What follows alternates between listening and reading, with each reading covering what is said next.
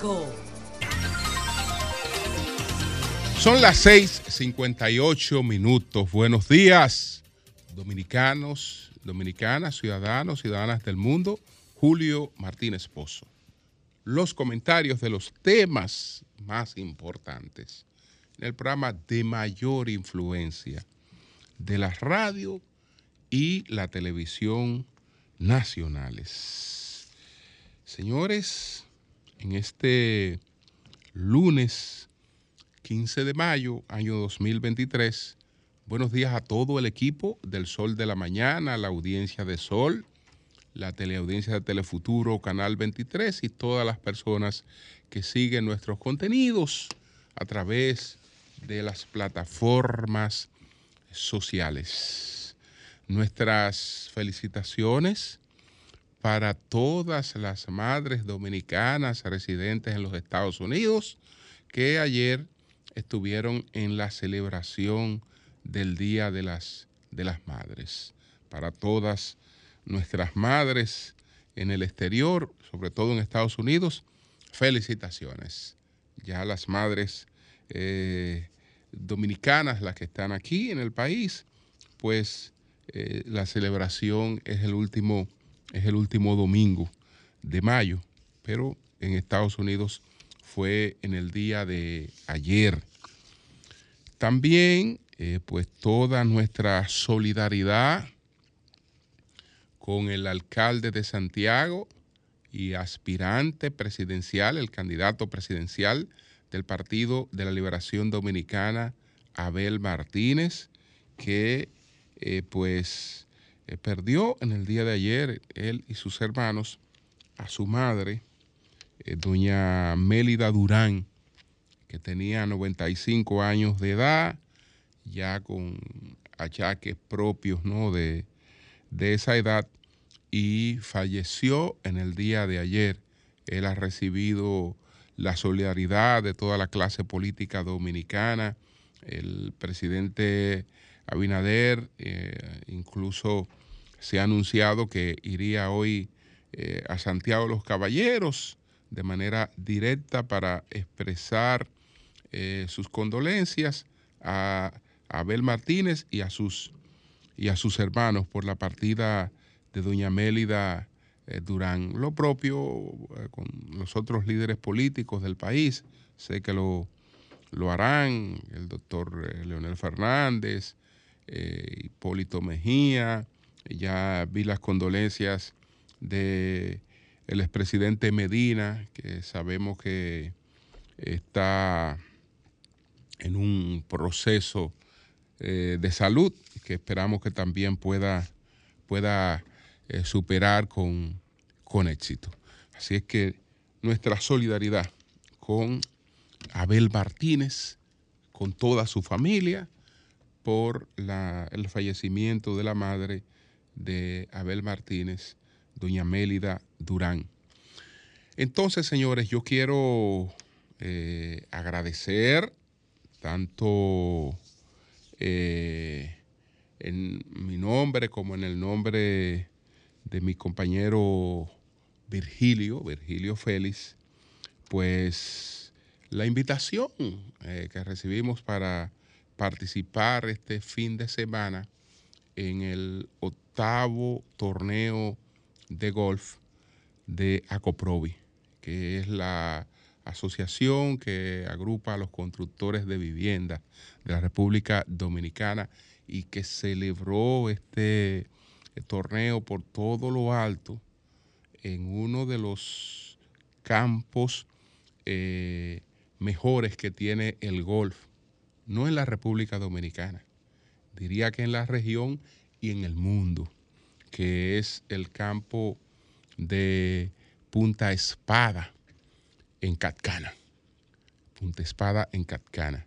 Este, este campo eh, es una de las grandes atracciones que tiene eh, Punta Cana, eh, porque es un aspiracional, es un aspiracional de todos los golfistas del mundo, es decir, pasar por ahí, disfrutar ese campo es una, es una, es una aspiracional. La, la revista eh, Golf With, desde el año 2008, desde el año 2008, tiene 12 años consecutivos, eh, calificándolo como el primer campo del Caribe y de México. Eh, y está considerado como uno de los 50 mejores para eh, el PGA o el, PGA. De manera que es un privilegio ¿no? haber tenido esa, esa oportunidad que la disfrutamos bastante. La disfrutamos bastante, tanto en el juego como eh, en las amenidades. Así es que eh, nuestras, nuestro agradecimiento a la presidenta de Acoprovi, Neris Meléndez, eh, también al ingeniero Rafael Aibar, como pues a, Fermín padre e hijo, ¿no? A Fermín Acosta, padre e hijo, con lo que nosotros estuvimos eh, jugando, formamos parte del mismo forzo. Así que gracias a todos y el torneo pues no podía, no podía darse eh, en mejores condiciones. Eh, felicitaciones también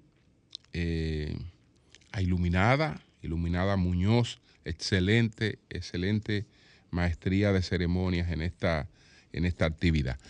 Bueno, señores, son las nueve las, las 7, 5 minutos. Son las 7, 5 minutos. Entonces, vamos a hablar en primer lugar de lo que ocurrió en Turquía.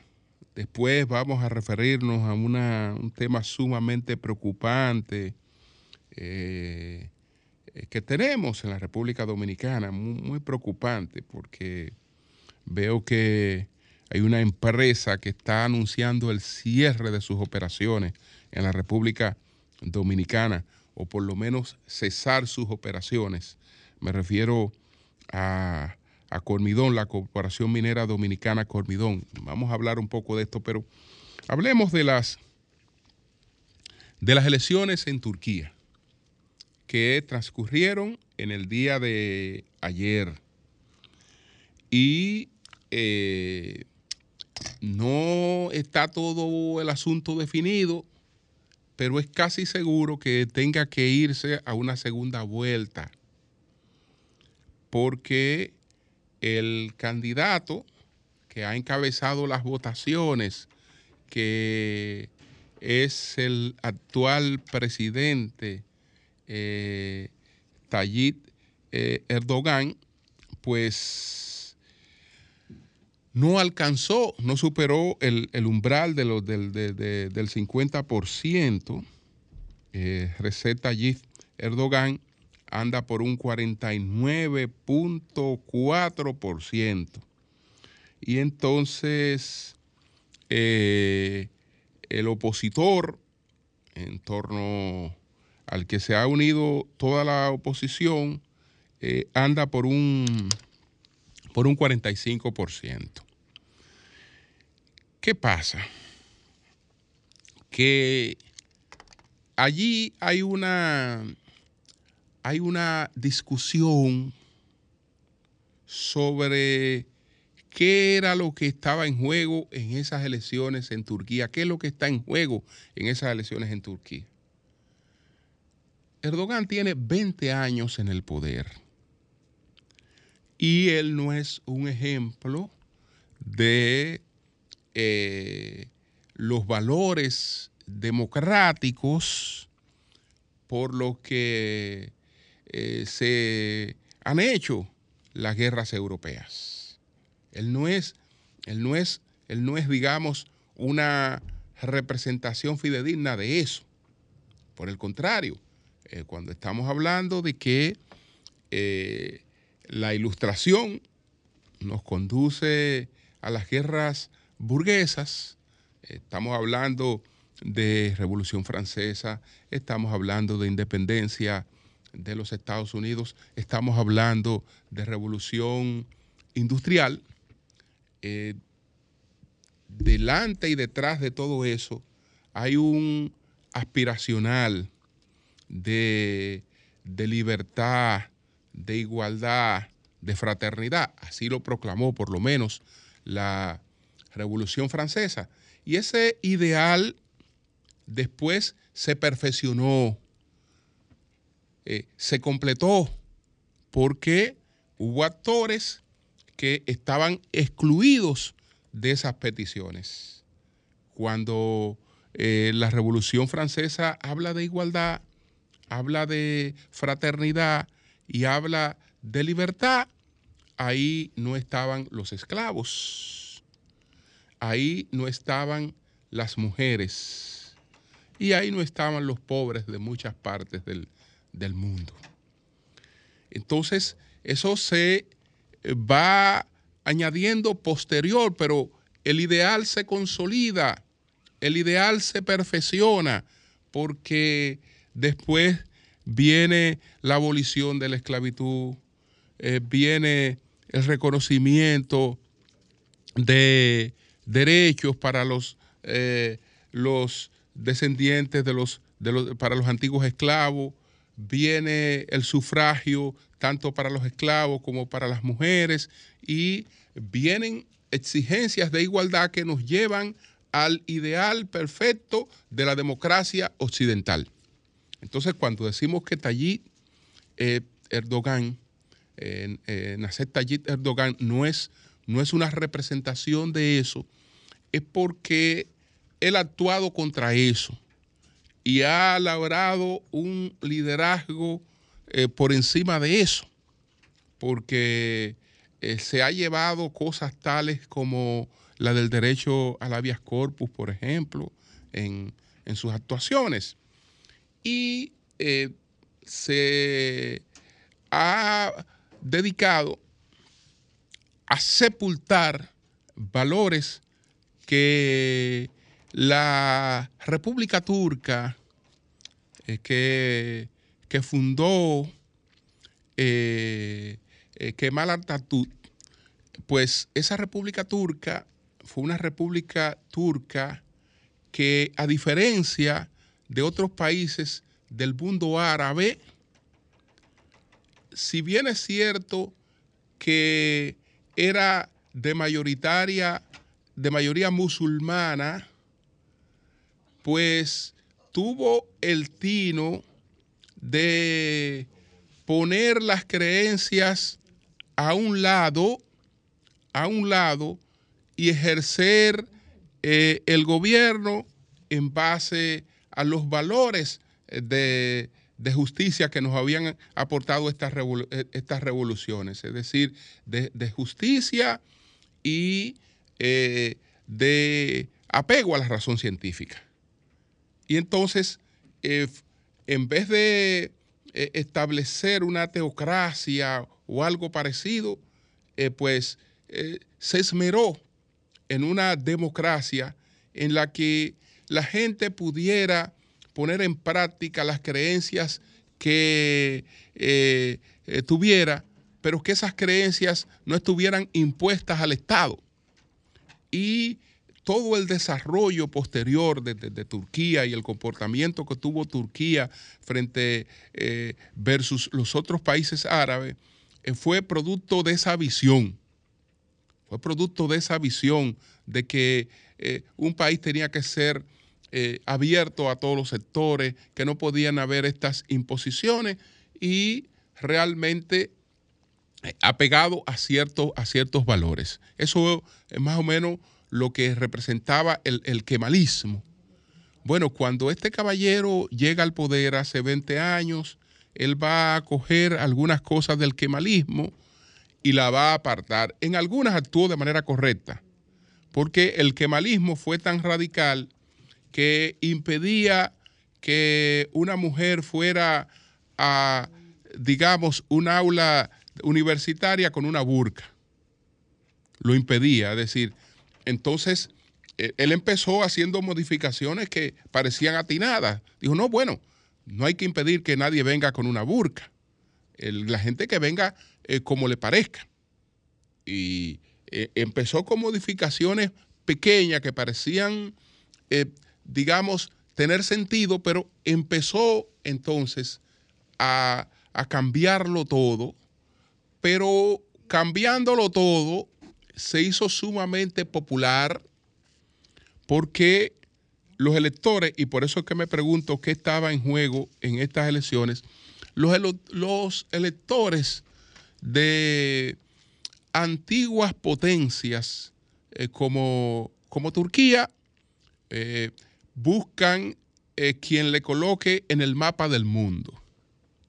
Y este caballero, evidentemente, que ha mantenido a Turquía en el mapa en el mapa del mundo, a pesar de sus, de sus métodos realmente antidemocráticos, pero ya tiene 20 años.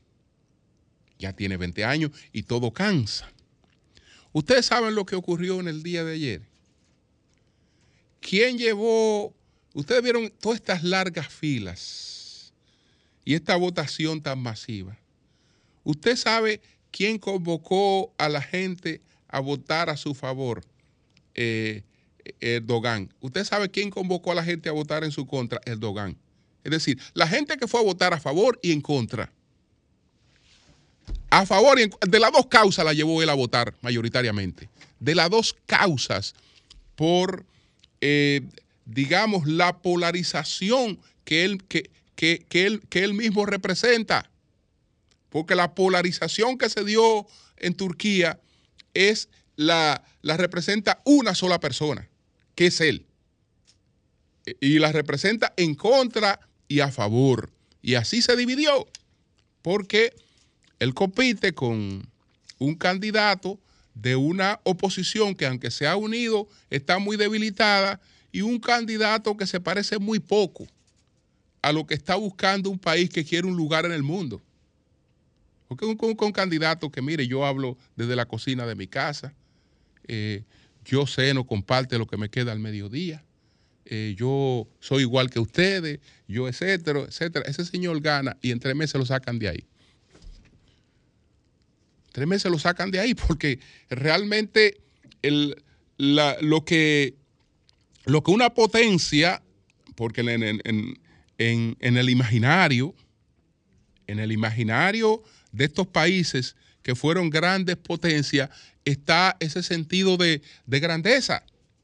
Recordemos que cuando estamos hablando de, Turquía, estamos hablando de la sede del Imperio Otomano y que antes estábamos hablando de Constantinopla, que incluso eh, hoy decimos que las cosas que pasan en cualquier parte del mundo tienen reflejo en todos los países, pero siempre ha sido así.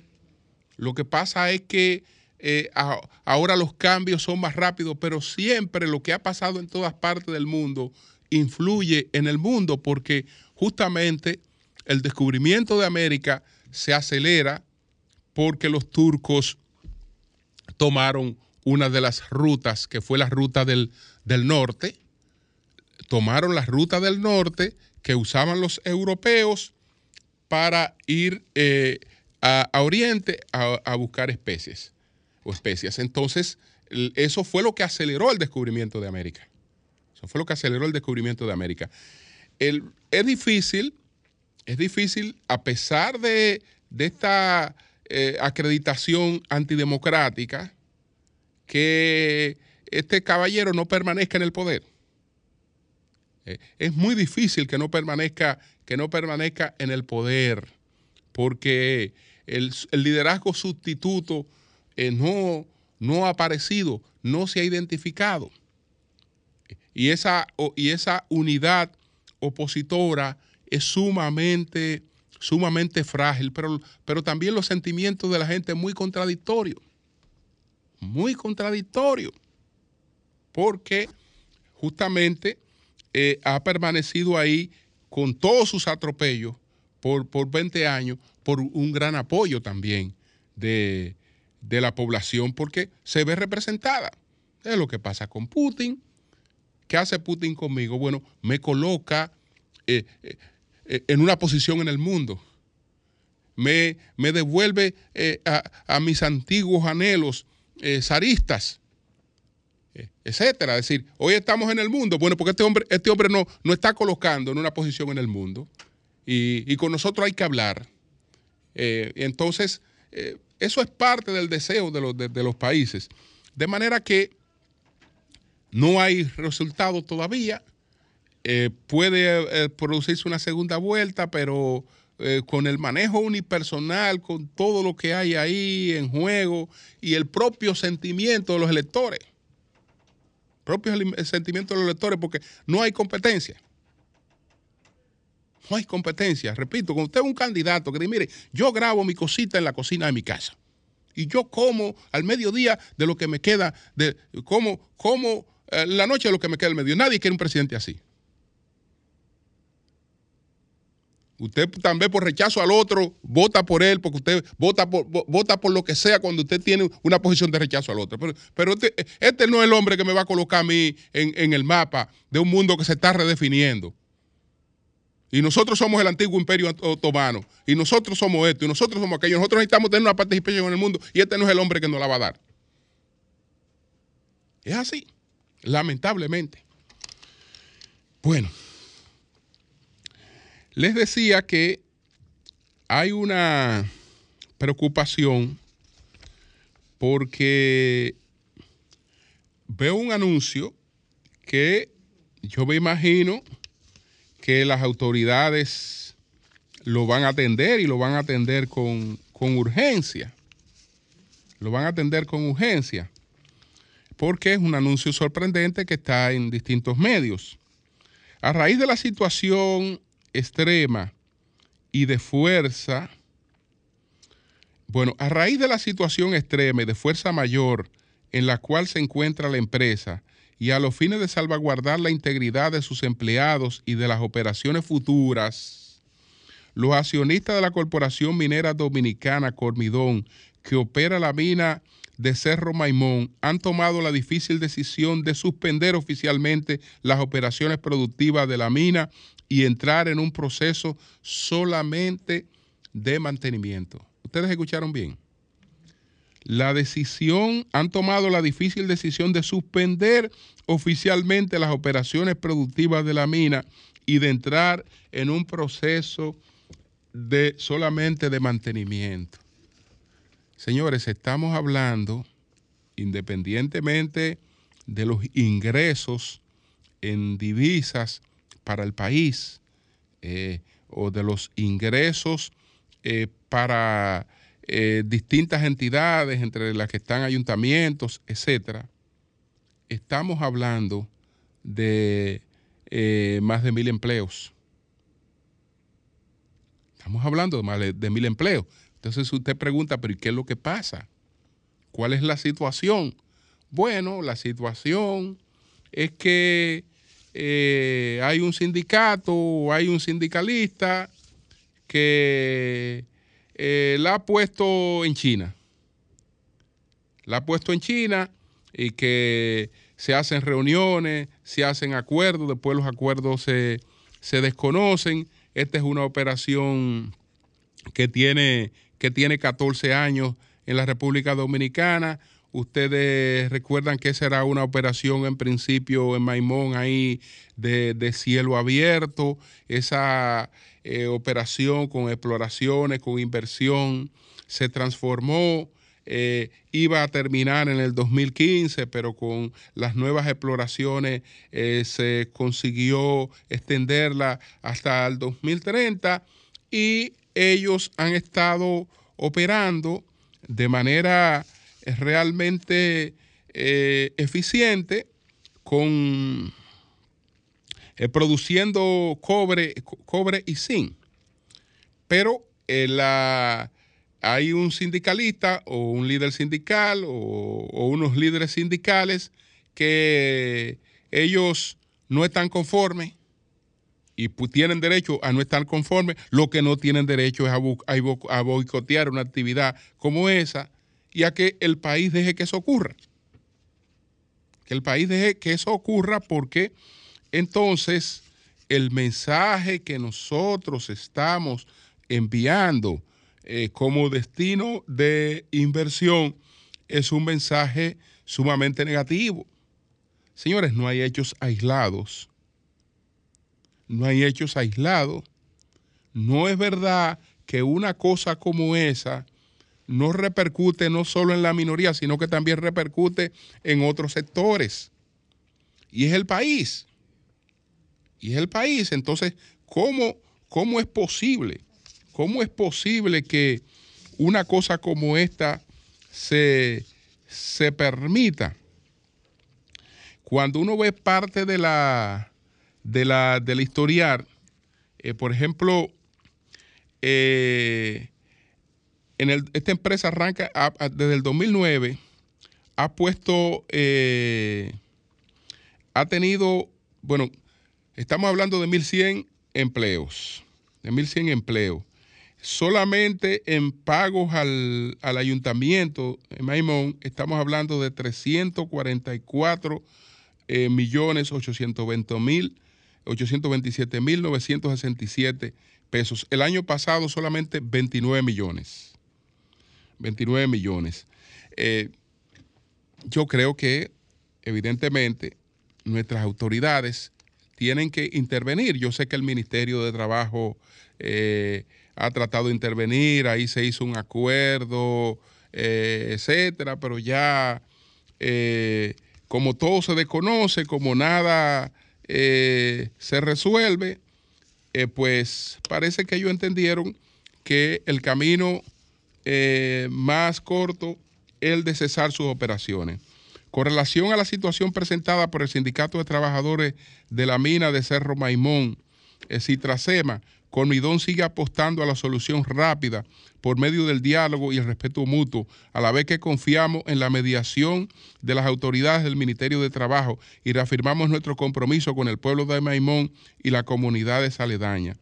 Ellos dicen que luego de 13 años de trabajo incansable, donde hemos tenido altas y bajas y juntos hemos creado esta familia minera, con gran tristeza y dolor nos dirigimos a ustedes para informarles que esta corporación minera dominicana, eh, Cormidón, ha suspendido todas las operaciones de producción minera y entramos en fase de mantenimiento.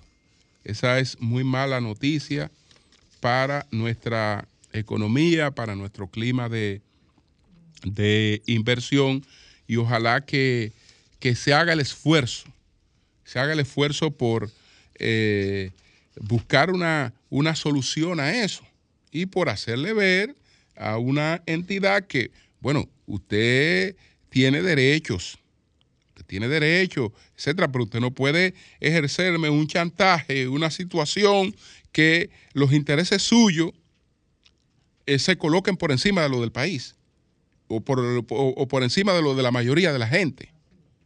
Eso no, eso no, puede, eso no puede ser. Eso no puede ser. Eso, eso realmente hay que, hay que revisarlo. Miren, con relación al caso este de eh, Tamara eh, Martínez, ustedes saben que ese el viernes, después de la denuncia de su madre, eh, la expareja de, o la pareja, qué sé yo, de, Tamara, eh, fue al Ministerio Público y ahí quedó, ahí quedó detenido para el conocimiento de medidas de coerción. Y eh, también había otro caso. Por eso es que hoy se habla de que la pareja sentimental de Amelia Alcántara, Warner Taveras eh, Taveras tendrá que pagar una fianza de 30 mil pesos a través de una compañía aseguradora como medida de coerción. No son 30 mil pesos, esos son 30 mil, 300 mil, son 300 mil, pero eh, lo que, paga es un, un, 10%, es decir, estamos hablando de que esos son como 30 mil pesos. Entonces, eh, entonces, el imputado también tendrá que presentarse a firmar periódicamente y ambos deberán someterse a tratamiento psicológico.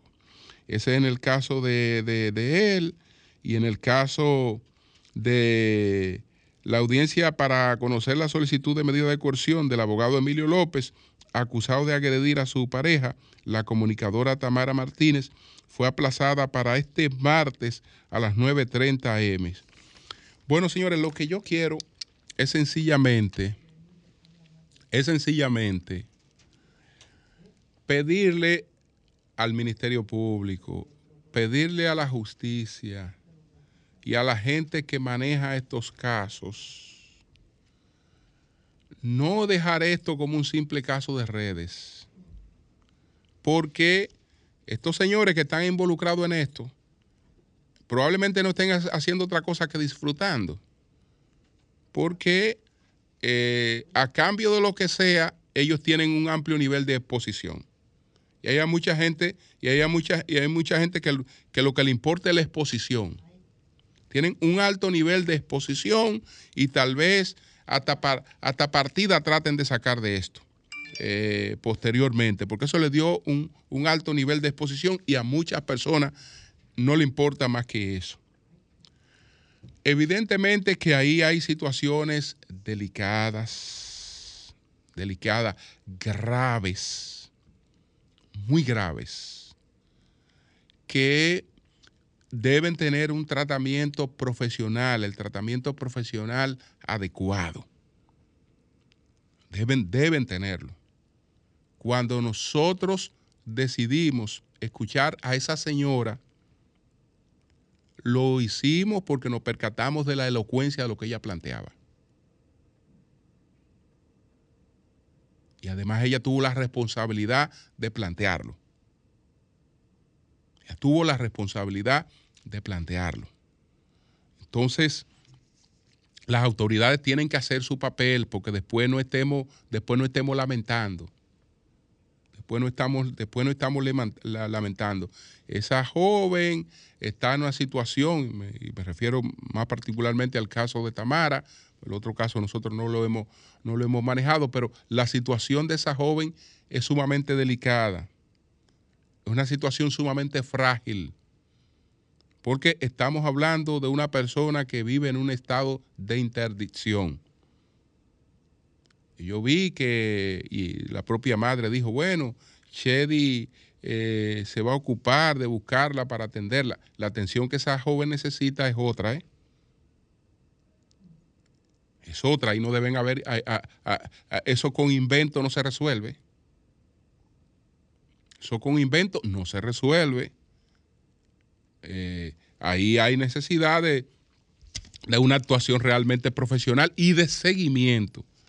De seguimiento, porque de lo contrario, cualquier cosa ahí puede pasar. Cambio fuera.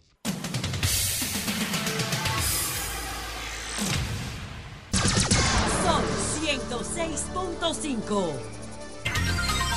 Bueno, tenemos al Félix Nova, ex senador de la provincia Monseñor Noel, ex senador del PLD, eh, que lo tenemos aquí en la línea telefónica.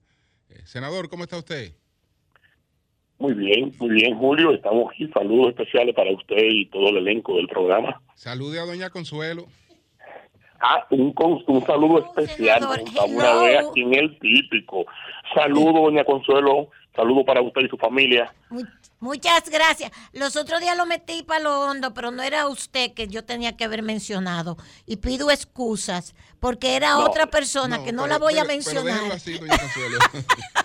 Pero, excúseme usted, por lo de la grancera. Le adjudiqué una grancera que no era suya. No, yo sé que usted me quería, lo que pasa es que usted no sabía que me quería. Feli, adelante. Sí, yo quiero saludar la presencia de todos ustedes eh, agradecer el comentario que usted hace un momento hizo en tu, comento, en tu comentario, en tu acostumbrado ya comentario.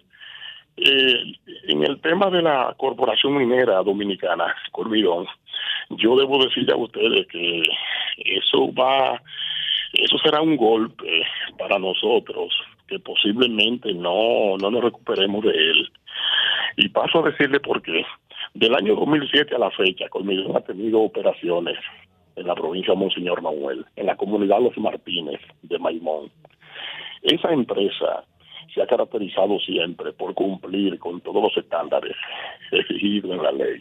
Doña Consuelo, muy vinculado al medio ambiente, no me deja mentir, porque si ustedes analizan, aquí hay un asunto que debemos estar claro.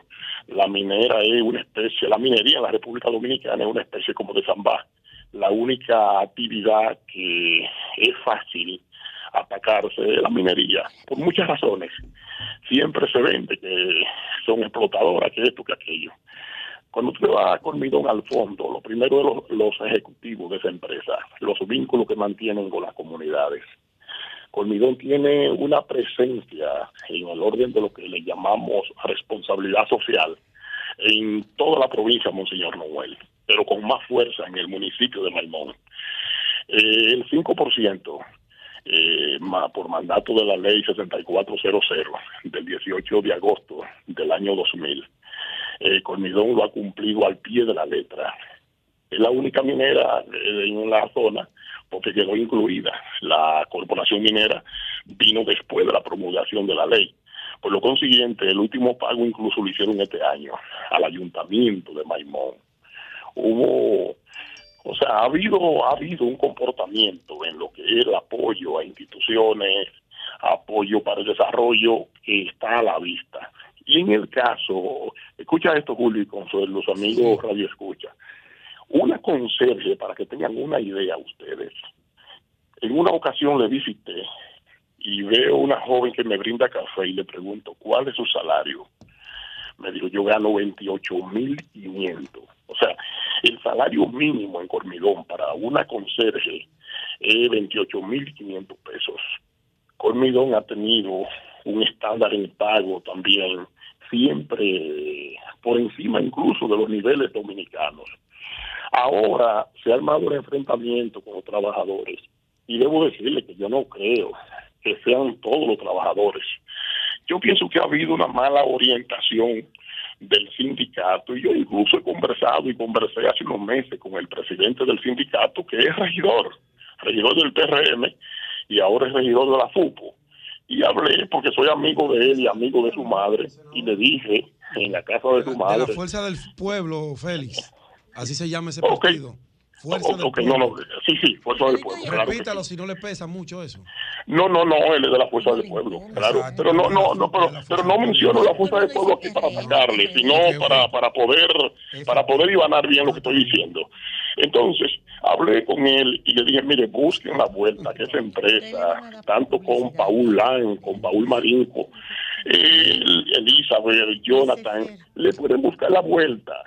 No. Maten, no maten la gallina, porque eso a final de cuentas, los casi mil empleados que tienen van a ir para la calle. Y eso se va a traducir en pobreza para los Martínez. Los Martínez es una comunidad, para que ustedes sepan, que está colindante, colindante con Monteplata, es la parte más cercana de Monteplata. Y ustedes que llega a Los Martínez se da cuenta que hay un nivel de prosperidad. Claro, la pobreza que tenemos en el país, pero ahí se nota el cambio, porque ciertamente Colmidón ahí mantiene programas que van en beneficio de las comunidades. Mi preocupación ahora con el anuncio de, de los ejecutivos es que eso ligado a que la provincia tuvo cero inversión el año pasado. Eh, o sea, hubo cero inversión pública en la provincia de Monseñor Núñez el año pasado. Este año, el senador de la provincia la dejó sola y hay 60 millones de pesos en el presupuesto. Oigan esto, la provincia de Monseñor Noel tiene 60 millones para, el presupuesto, para, para la inversión en la provincia de Monseñor Noel, que es como que fuéramos todos a un restaurante a comer con 100 pesos. Tú le digas entonces el tema de la no inversión pública, le mide el tema de que no tenemos una sola obra en ejecución y le agrega ahora el tema de Cormidón, está diciendo a ti que realmente nosotros vamos a una situación de mucha gravedad para el desarrollo y el bienestar de los ciudadanos. Mi llamado al presidente Luis Abinader y al ministro de Trabajo es que tienen obligatoriamente que buscar una salida porque el cierre de Colmidón no no no no debe ser. Esa empresa está lista para operar están paradas por la ley. Recuerden ustedes que Colmidón comenzó en el año 16 17 a operar eh, de manera soterránea que ha sido la primera mina soterránea, del país. Y fue que a ellos, eh, todo el proceso cielo abierto, habían agotado ya los yacimientos. Y gracias a unas exploraciones que hicieron, eh, pudieron encontrar en un nivel ya de más profundidad eh, minerales, cobre. Y por eso la empresa siguió operando. Entonces, ya que se ha hecho esa inversión tan grande que hicieron los inversionistas, ahora cerrar la empresa. Bueno, yo pienso que ahí tiene que entrar la mano del gobierno y, ver qué solución le puede buscar. Mi llamado a los obreros es que reflexionen, que sepan que no es lo mismo estar desempleado que que tener un empleo y más en este medio que vivimos en la provincia de Monseñor Manuel. Bien. Le agradezco a ustedes la, la oportunidad de yo poder expresar estas ideas y ante todo yo expresar esta preocupación que tengo como ciudadano eh, de aquí de Monseñor Noel y amigo de todos ellos. Bien, pues muchas gracias, senador. Muchas gracias, el ex senador de Monseñor Noel, eh, Félix Nova. Muchas gracias, muchas gracias. Comunícate 809-540-1065. 1-833-610-1065 desde los Estados Unidos. Sol 106.5, la más interactiva. Buenos días, adelante. Buen día, Julio. Piña de este lado. ¿Cómo está la cosa? Piña. Mira, Julio, yo haciendo un análisis de todos los gobiernos de Santana hasta la fecha, eh, yo no entiendo cómo es que existe un ministro como el de Medio Ambiente. Yo no entiendo cómo es que existe un ministro de Agricultura. Yo no entiendo cómo es que existe. Si te puedo empezar a decir uno por uno, llego a más de 15. Entonces dicen que el gobierno tiene buena intención, el presidente, pero él es el que lo nombra yo la, la, verdad es que yo esa parte yo no entiendo de la, de la ecuación. Tengo como 15 días tratando de entender, pero no entiendo. Ayúdenme. Bueno, pues vamos a ver. Bueno, vamos, vamos a llamar a Macholo porque me habló de una tragedia anoche en La Guayiga. Ay, ay, ay. Sí, Guayiga de nuevo. de, una, de un feminicidio, algo así. No, no, no, no. Parece que un individuo que disparó contra, que hubo una UCI contra un colmador, creo que le dio a una joven en la cabeza. Yo tengo una foto ahí, lo que no me han dicho el lugar donde parece que es ese. Bueno. Vamos a ver. Buenos días, adelante. Buenos días, Julio. Sí, adelante. Eh, Julio, eh, eh, tú hablabas sobre la serie de Netflix de Cleopatra y que dejaba los detalles de que podía ser una persona de color de color. Ciertamente los detalles que da la, la, la serie del Imperio Ptolomeico y de dónde es su origen pues todo indica eh, que ciertamente es, así, era una persona de color y que su cuerpo realmente no va a ser hallado, porque en la cultura romana era la incineración, en la cultura ptolomeica era eh, el entierro y el asunto de, de, las tumbas que dejaban ahí como, como una especie ahí de, de, símbolo.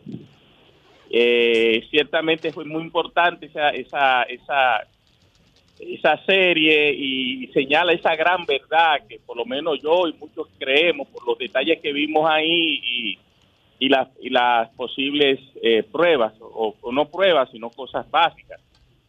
Así que, eh, aunque tú no lo dijiste así directamente, pero es verdad, eh, todo indica que era una persona de color y que su, su origen de, ese, de ser una reina egipcia y, que venía desde ese origen. Entonces quería señalar eso porque siempre doy mucho seguimiento, muchas de los comentarios tuyos y sé la forma juiciosa que tú eres y seria. Así que muchas gracias, Julio. Gracias, gracias, hermano. Muchas gracias. Buenos días, adelante. Buenos días. Sí, muy buenos días. Sí. Martínez Pozo, te habla la comunicadora Lucy Noda de Montellano, Puerto Plata. Adelante, Lucy. Lo que venía advirtiendo hace ya un año sucedió anoche, colapsó el puentecito de, la vía que hicieron por aquí, por Montellano, con un chin de agua colapsó porque eso fue hecho con cacarones de huevo ahí. Entonces yo creo que hay gente que amanecieron, se perdieron mucho vuelo, me supongo anoche.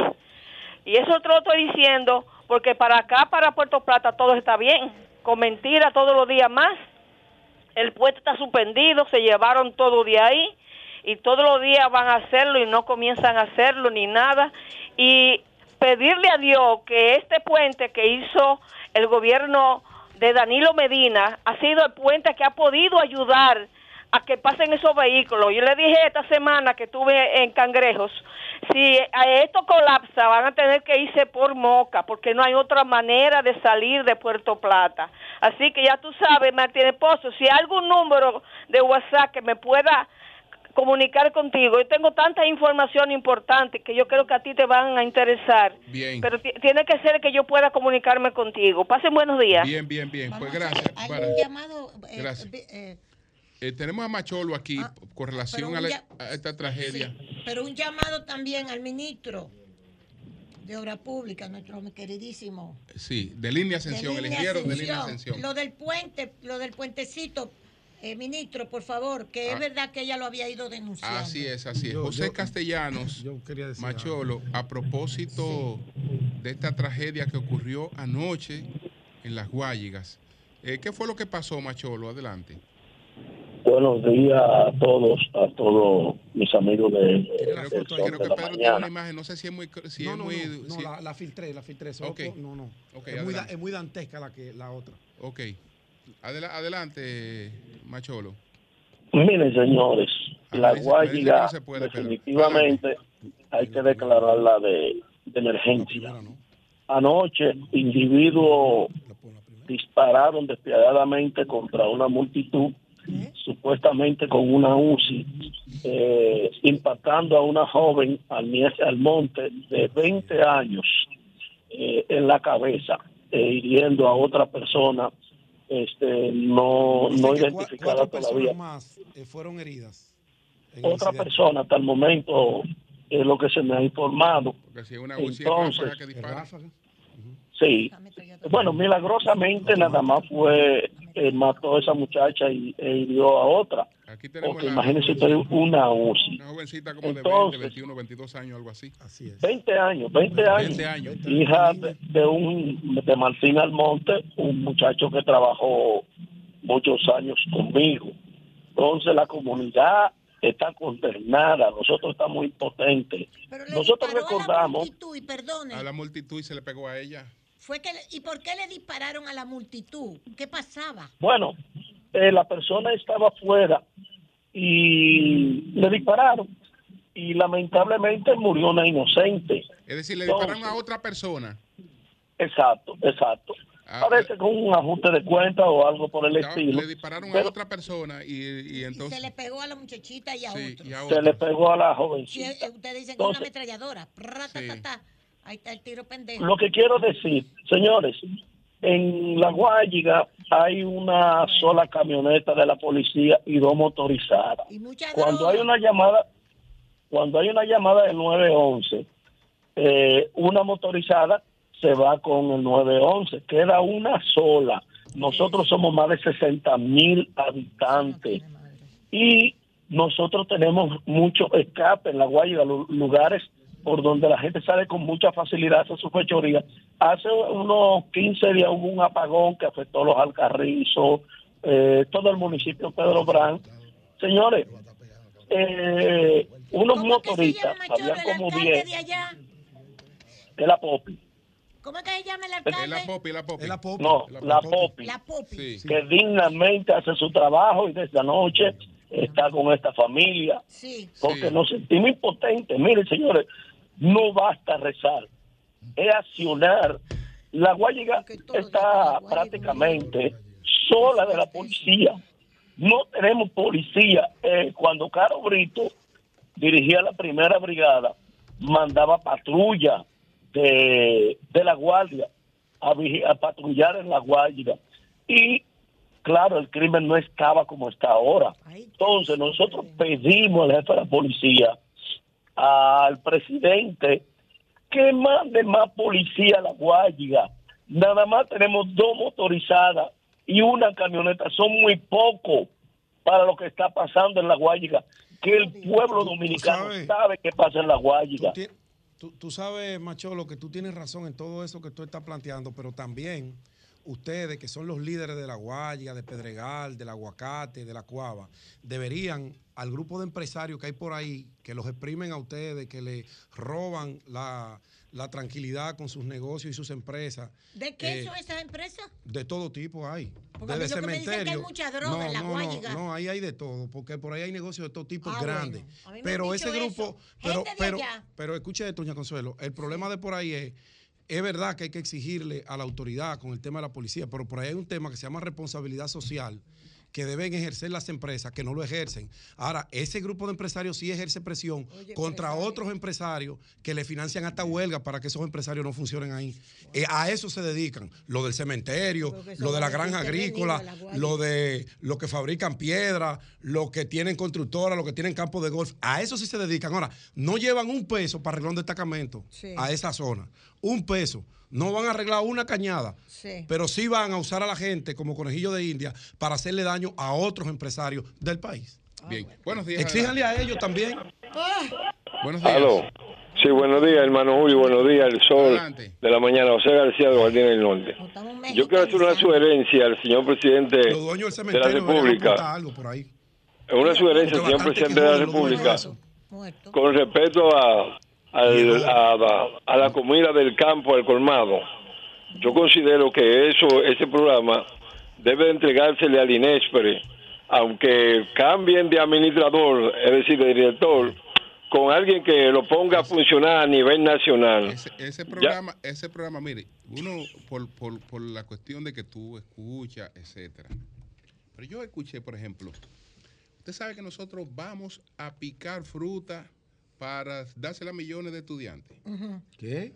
Ajá. Vamos a picar fruta para dársela a millones de estudiantes. Si una fruta no, no te dura media hora No, eso se, se- sin contaminarse, pues vamos, vamos a poner a miles de gente a cortar fruta para dársela a estudiantes. ¿Por qué? Porque es verdad que la fruta Es. aprovecha más que el jugo, pero eh, eh, estamos hablando que tú vas a sustituir condiciones antisépticas, eh, condiciones Sí. de esterilización total. Sí. para Climatización, De incluso. climatización, porque, porque, ¿por qué? Porque es mejor, pero es mejor en tu casa. En tu casa. Es mejor en tu casa. ¿Dónde? Donde tú Ah, tienes control de pueda eso. matar Es, eso, es el mejor, es- mejor, y la mejor en tu boca casa. arriba la Nosotros vamos a poner gente a picar fruta. Yo no me la comería. De entrada, Pero, Julio, de, el- de- de- de entrada yo no me la como. El mimerío, Desde el gobierno- y toda la moca. de entrada no me la como porque la vamos a poner gente a picar fruta. Julio, desde para, la- darla- para, para, para llevar a fruta a picar a las escuelas. Déjalo. Julio, desde las gestiones, desde las gestiones ¿Eh? del expresidente Danilo Medina, Sí. Cuando se hablaba del desayuno o el almuerzo escolar, siempre se destacaba el mover las economías locales, utilizar los productos y las personas de cada comunidad. Y yo me pregunto, ¿cuál es el problema de que en Monteplata, por ejemplo, que hay mucha piña, se aproveche esa piña de la zona? Sí. Si estamos hablando de Baní, bueno, vamos a aprovechar los mangos de la zona. ¿Cuál es el problema? Ningún problema. El único problema. Localmente, eso- La logística. se hace único, el único problema, tú me pones a escoger, Ajá. tú me pones a escoger, en, en mi caso, personal, Sí. para un nieto mío, un producto esterilizado, totalmente Un jugo jugo y, un- esterilizado. y una frutica de esa. Nada. Que no, le ponga la, que, no le pon- cajita. que no le ponga la boca a esa frutica. No, para nada. Entonces, mira que no le ponga la boca a esa frutica. ¿Por qué? Porque yo sé que eso no tiene ningún tipo de garantía. Eso es para manejo en la casa, Claro. para tú manejarlo en la casa perfecto. Pero tú en la calle, yo- pues yo en la calle, tú te paras, tú te paras y te comes una, una cuestión de un frutero ahí. Pero eso es diferente. Ah, pero, ah, pero ven acá, Julio, pero, no. pero ven acá. No, en un frutero coge yo una. Pero bueno. tú te- tú te- Casi tú- me tú- muero. tú te coges de un frutero que te esté picando una fruta y tú te la vas a comer. Aquí y, se y él se pone refleja- una fundita plástica que es la misma que la coge. Pero eso, no- eso es, una, es una locura. Aquí se refleja la diversidad que debe haber en la audiencia. Es Julio una- piensa así. Estamos hablando, no, es que estamos hablando de productos totalmente antisépticos, sellados. Sellados. Que tú, por ejemplo, a ti no te. Tú dices, mira, esto tiene que tener menos componente de azúcar, tiene que tener menos componente de harina, etcétera. Pero tú sabes que un producto de eso, ya con la tecnología, nadie te le pone la mano. Déjalo, hombre. Nadie, na- ah, te ponen un proyecto y te lo empacan. Eh, Nadie le pone la mano a eso. Eso es mecanizado. Entonces, Esto es completamente. totalmente mecanizado Julio- y, y empacado Con unos estándares. que, que- que va de una mano a otra. Tú vas a sustituir eso porque, bueno, estamos buscando que la gente se alimente mejor. Es verdad que la gente se va a alimentar mejor. Pero lo que, lo, que sustituyó, lo que sustituyó el tema de la alimentación fue la industrialización. Entonces, La- la- Julio sin piensa así. industrialización no hay alimentación masiva. Yo me pregunto si otros pensarán como yo. Para mis hijos pequeños, para mis nietos, yo prefiero la fruta, Consuelo, déjame terminar de hablar, Sí. por favor. Yo prefiero la fruta natural. Si las autoridades no tienen la capacidad para establecer una logística de modo tal de que personas con guantes cuiden esas frutas, que se les dé en el tiempo promedio Sí, a- antes de que de se no- deterioren, es que tú tienes la ay, cadena de pero frío. que Tú ti- cierren Pero tú tienes la cadena de frío para eso, Marilena. Tú la Pero- tienes, pero, ¿no? Es que, tú, óyeme, es que tú la vas a tener Julio, en cada sitio, tú vas a tener no- la cadena no de me frío. vas a Una cosa que convencer no, a te, mí. que no te resiste media hora afuera, tú tienes la Oye. cadena de frío. Pero que es una cosa Pero en que el traslado pero se tú la contamina. tienes. Pero la tú, la vas a utilizar productos cercanos a ese centro Sí, escolar. perfecto. En cada lugar. Yo Perfecto. prefiero tú lo la puedes- fruta eh, natural eso tú lo y puedes- creo que hay eso condiciones tú para que lleguen tú con en- todos tú los lo estándares lo de podrás hacer- seguridad. lo podrás hacer en uno que otro sitio, pero estamos hablando de abastecimiento de millones de personas. Sí, a tú lo divides por distritos escolares y los universos apuesto- se reducen. Te apuesto, tú no apuestas ni yo, apu- ni yo apuesto. Te apuesto que es un fracaso. Bueno, apostemos, yo estoy dispuesta a apostar. Apuesto de antemano que es un fracaso. Si es un fracaso es por deficiencia, Bien no porque no se pueda no, no, hacer. Bien, buena Sector privado, buena- bu- ayuden a las autoridades. buenas- buenas intenciones sobran. Buenas intenciones sobran, pero eso ponerse a improvisar, a, a inventar el agua tibia. Yo creo que Cambio se fuera. puede.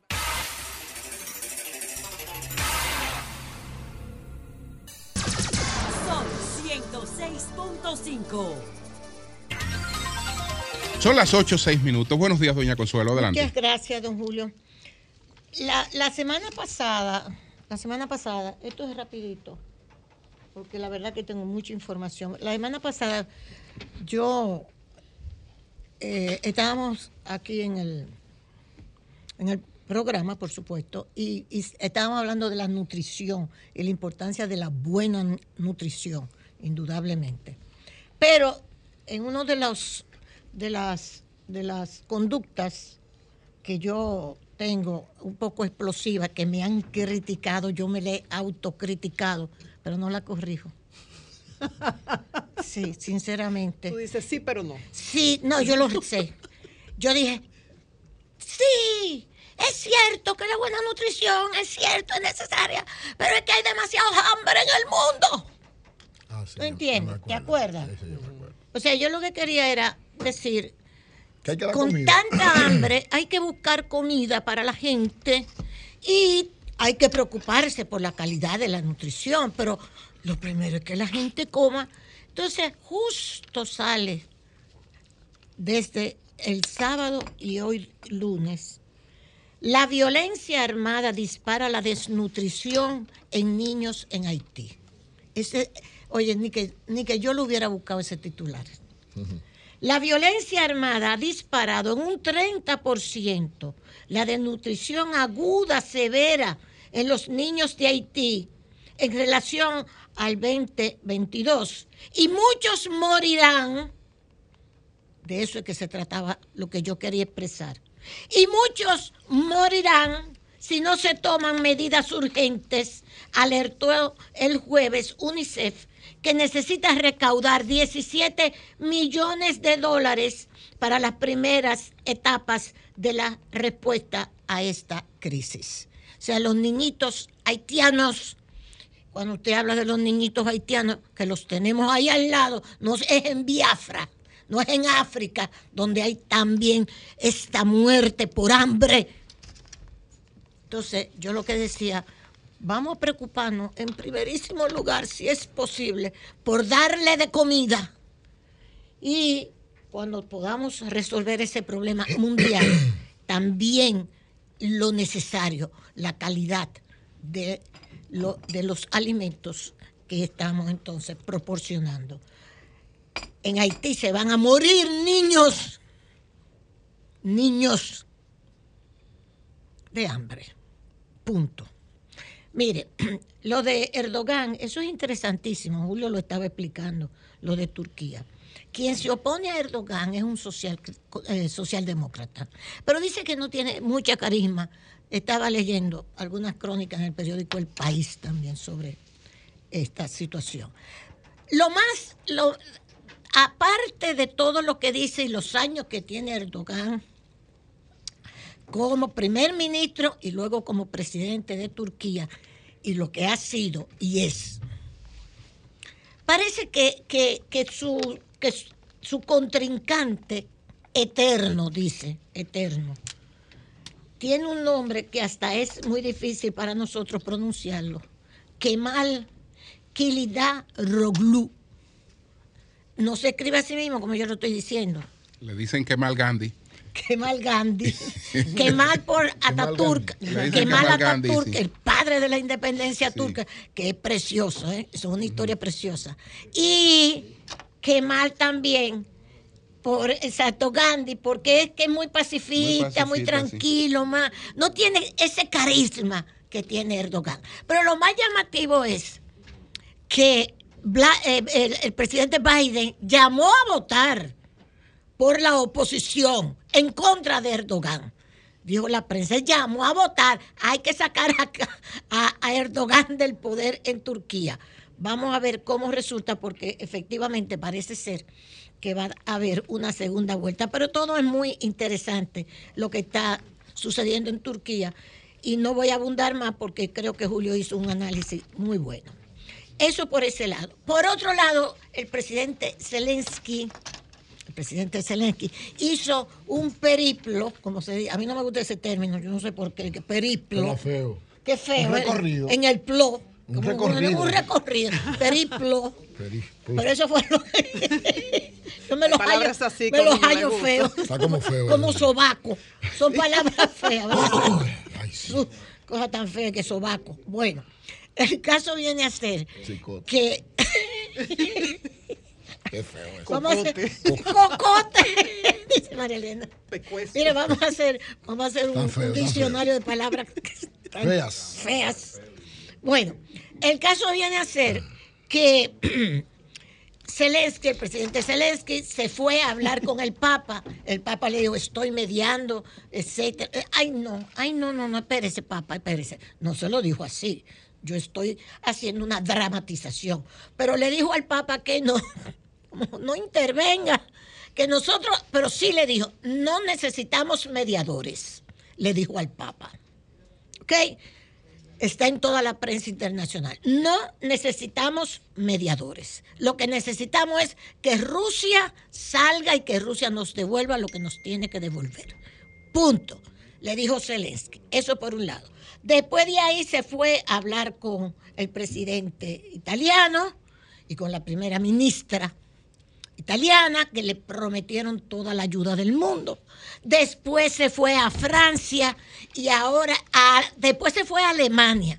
Después de Alemania a Francia y ahora está en Gran Bretaña. Ya debe haber vuelto a Ucrania. O sea que hizo todo este recorrido buscando apoyo financiero y de armas.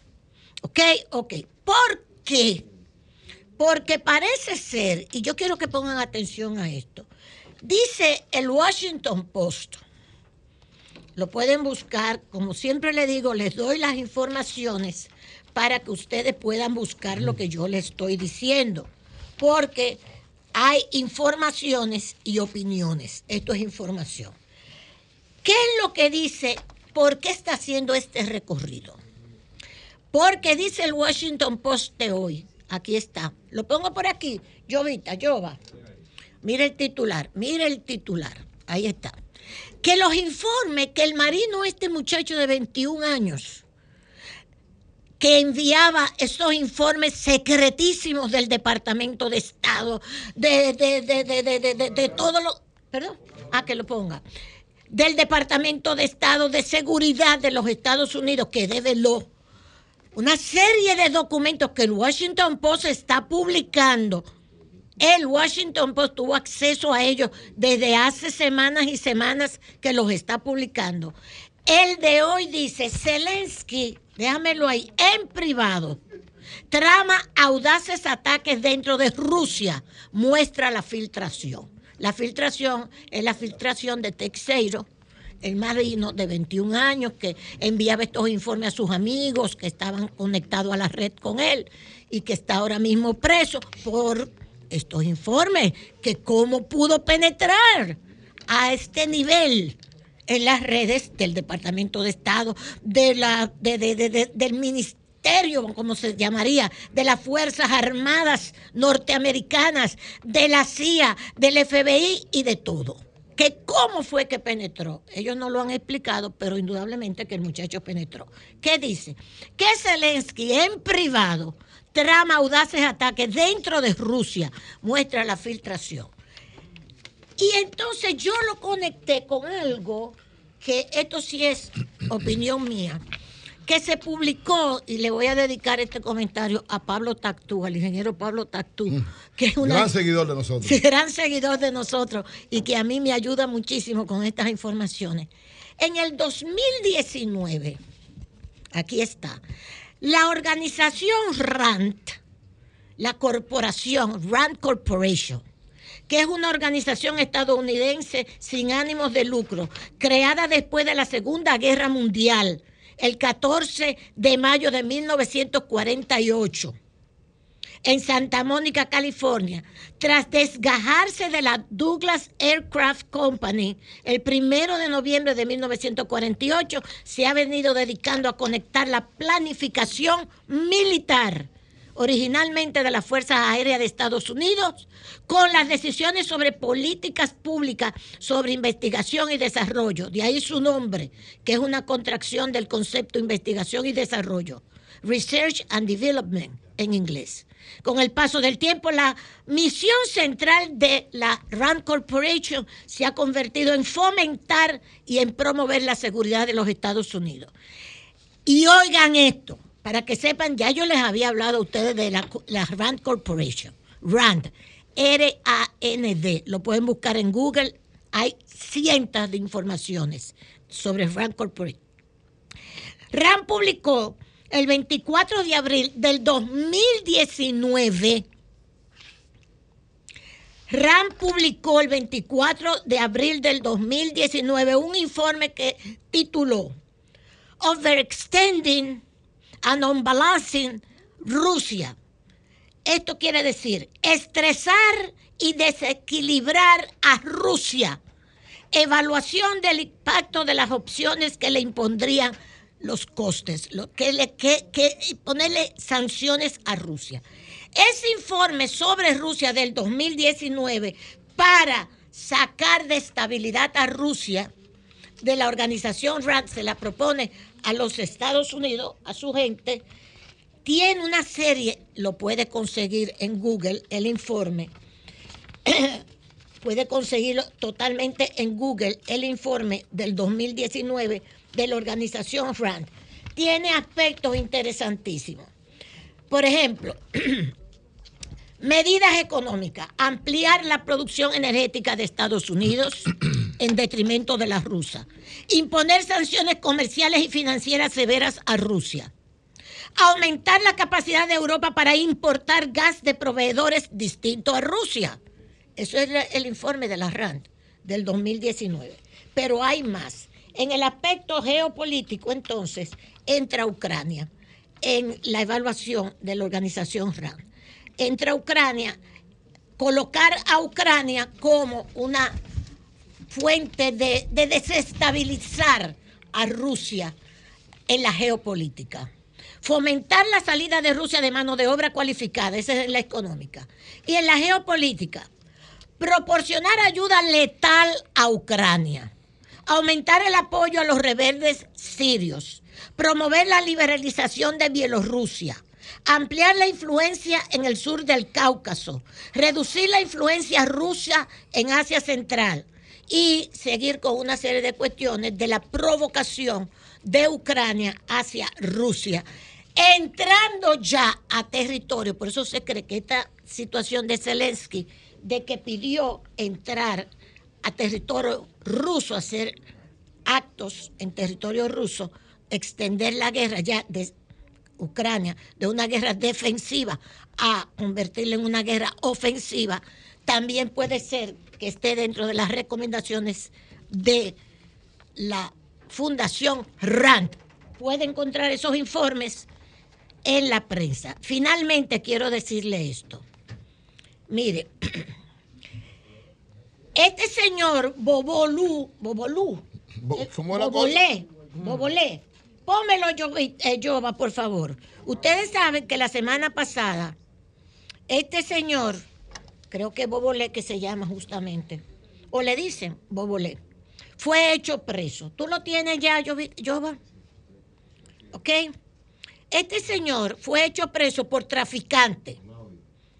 Sí, y tiene hasta audio lo que yo te puse. Este señor que es traficante, mírelo ahí. Súbele el audio. Porque hay otro que tiene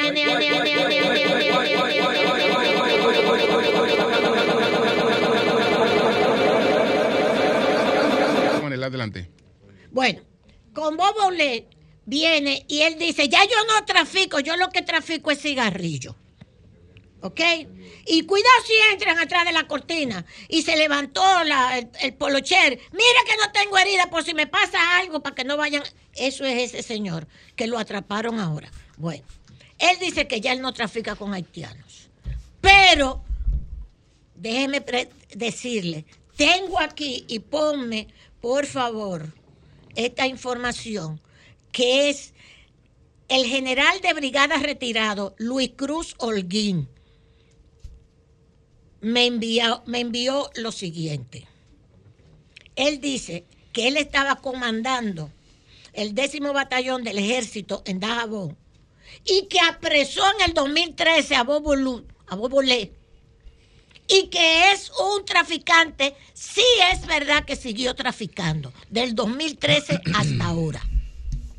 O sea, lo habían atrapado en el 2013. ¿Quién lo atrapó? Este general que me envió su video. Su video y su comentario. Por favor, Jova, Jovita, a donde está Fortaleza Beler. Voy, voy, voy.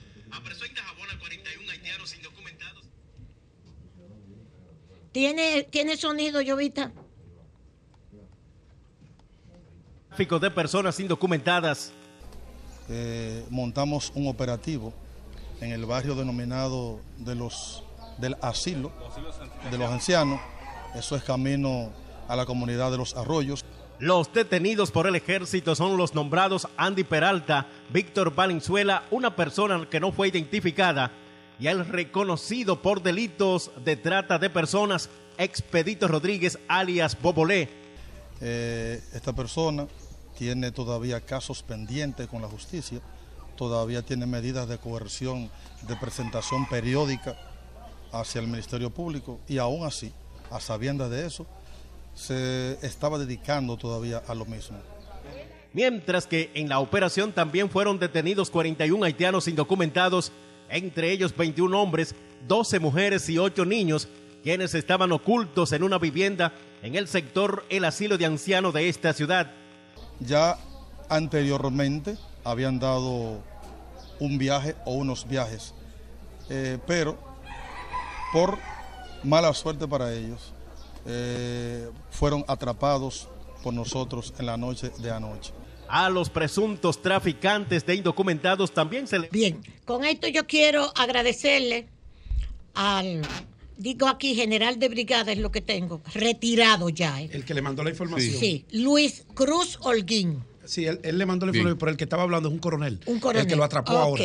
El que lo atrapó ahora. Correcto. Pues Bobolé no había dejado la práctica, como se dice, como él decía, de que del 2008 ya yo no estaba traficando. Usted estaba traficando todavía, señor Bobolé, de acuerdo a lo que tenemos aquí. Y muchas gracias al general de brigada retirado Luis Cruz Holguín del Ejército de la República Dominicana.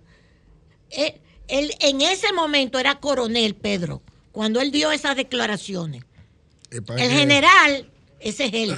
Era coronel en, ese, momento. Pero ahora es general. que esa información no es actual. No, no, no, no. Esa información me la mandó él. lo pusieron en retiro como general. Como general lo pusieron en retiro, pero él era el coronel del décimo batallón, que fue que hizo preso a Bobo Le. Muchísimas gracias a usted, general, por enviarnos toda esta información. Son las 8.24 minutos. Buenos días, Marilena. Muy buenos días a todos. Señores, han sido apresadas 50 personas en el operativo militar e interinstitucional realizado en los Haitises desde el pasado viernes y que va a durar en principio 15 días. De estas 50 personas, tres son dominicanos, serán sometidos a la justicia y 47 extranjeros, como dice la nota de medio ambiente, pero todos sabemos que son haitianos. ¿Por qué digo esto?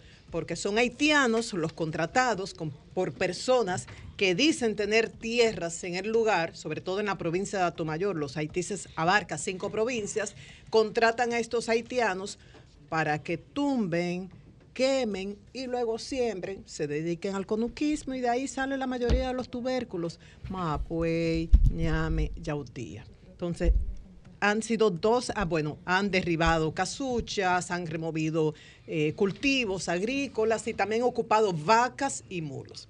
Entonces, han sido dos excelentes iniciativas que ha tomado el gobierno en materia de medio ambiente. Y esto hay que celebrarlo, señores. Uno se cansa de ser portavoz de críticas, de denuncias. Dos iniciativas. Este operativo militar en los haitises al que nos vamos a referir con detalles, pero sobre todo un encuentro taller realizado en el Ministerio de Relaciones Exteriores de dos días con la presencia del presidente Luis Abinader, funcionarios y técnicos del Ministerio de Medio Ambiente y los miembros de la coalición para la defensa de las áreas protegidas.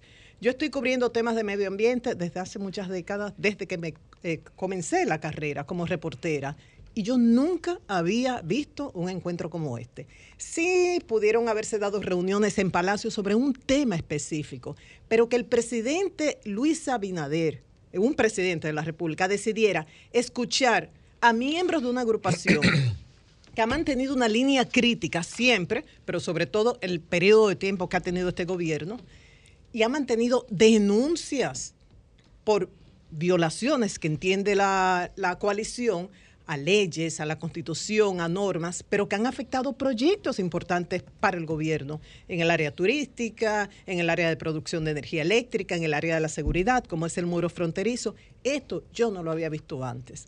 Y creo que hacía falta una demostración de que aquí hay autoridad, en el caso de los haitises, y se van a enfrentar los ilícitos ambientales, y por otro lado, aquí hay receptividad vamos a escuchar las críticas. Entonces, esto ha sido muy positivo.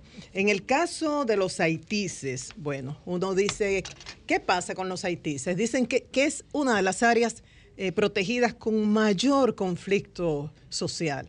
¿Y por qué? Bueno, porque antes de declararlo como parque, como área protegida, ya habían comunidades de eh, campesinas y hay muchos que se aprovechan de esto con poder económico, político, que dicen que son propietarios de tierras, contratan a estos indocumentados haitianos que son capaces de llegar a zonas de muy, muy difícil acceso, entonces llegan a un acuerdo con la ganancia que van a tener esos haitianos y lo que les corresponde a ellos. Eso, eso, María Elena, perdón, para darte esta, esta un poco también de claridad sobre esto en los haitises.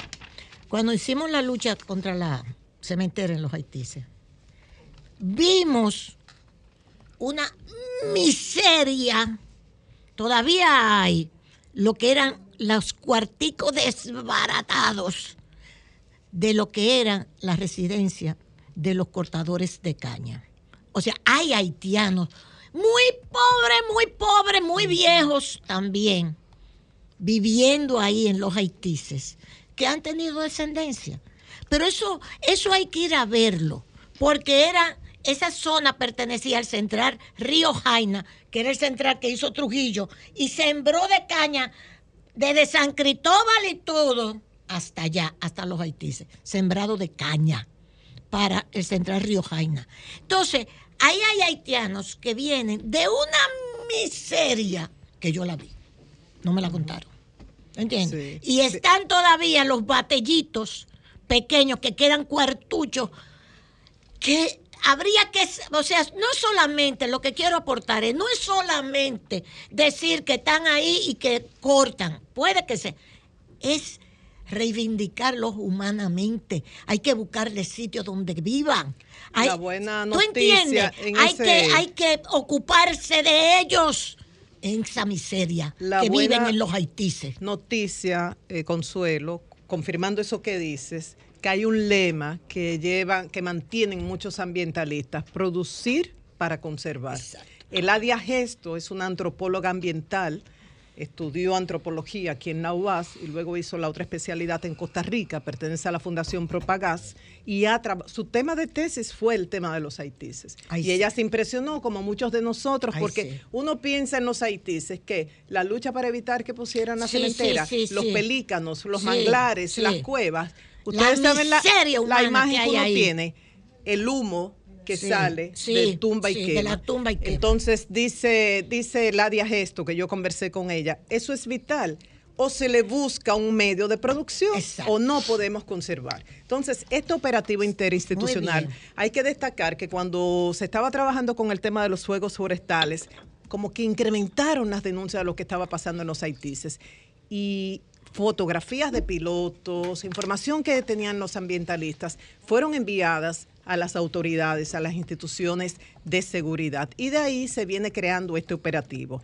Participan, bueno, además del Ministerio de Medio Ambiente, el Ministerio de Defensa, el CEMPA, el, el Servicio eh, de Protección Nacional, es como la rama militar de Medio Ambiente, bueno, Ejército, Armada, Fuerza Aérea, Policía Nacional, la Comisión Militar y Policial de- del Ministerio de Obras Públicas. Eh, hay que destacar que participa DNI, Migración, Control de Drogas, CONANI, COE. ¿Por qué el CONANI? Bueno, encuentran niños que van a hacer con ellos. Migración, indocumentados a repatriar.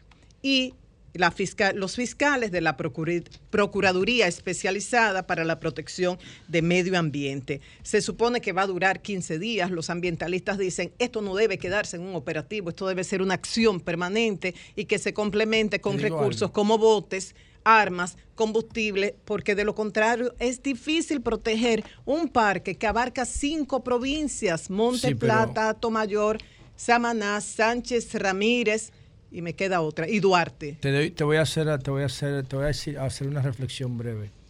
Eh, los Haití es una mina de agua. Sí. Eh, y también se puede explotar turísticamente porque, Sí. porque se pueden hacer las dos cosas, pero nunca crean operativos. Los operativos son cuando se hacen cuando no hay prevención. Se juntan un día 30 instituciones y van y después se van y no vuelven más dentro de 15 años. Eso no Es así. Lo que funciona es la prevención, invertir en prevención Así. para que no haya que hacer operativos. Sí. ¿Por qué hay que hacer operativos? Porque el problema se puso grande. Grande. Porque Ya el de- problema se puso grande. ¿Por qué no hay prevención? Porque todo está centralizado aquí. De ahí la preocupación de los ambientalistas, Estoy que, de acuerdo, que no José. se quede en operativo, que sea una Muy acción bien, permanente. muy bien. Entonces, dos peculiaridades de los haitises. Ustedes saben que hay cuatro Eso puntos que en es una mina de agua. Una Uy, mina de agua. Los Que es una mina de agua. man. Bueno, dicen que es la segunda reserva de agua más María Elena, importante. ¿tú te has metido en alguna que cueva lleno- de los claro, haitises? Claro que te chorrea el agua, claro. te pasa así por arriba. Y mucha Dios gente no lo ve porque agua subterránea Sí, alimenta más de sí, 100 ríos. sí. Eso por, un, por una parte. Y por otro lado, es uno de cuatro puntos en el planeta con esa formación Sí, rocosa, sí. que es piedra caliza. El Adia Gesto nos explica que esto viene de esqueletos de animales marinos que a través de los millones de años forman esa, esa roca y emergen. Hay cuatro puntos en la Tierra, Vietnam, en los Balcanes, en Una Cuba joya. y República Dominicana. O sea, que Una a joya. nivel mundial, uno de los cuatro puntos que tenemos esta formación. Y ni hablar de la diversidad y todo esto. Por eso fue, y yo sé que alguien va a gritar, que Joaquín Balaguer dijo, no me hagan una sola carretera por los haitises, que lo van a desbaratar. Balaguer se opuso, siempre lo dice Vincho Castillo, el doctor Castillo, se opuso a que se hiciera una carretera por los haitises, porque sabía que atrás venía todo este desastre.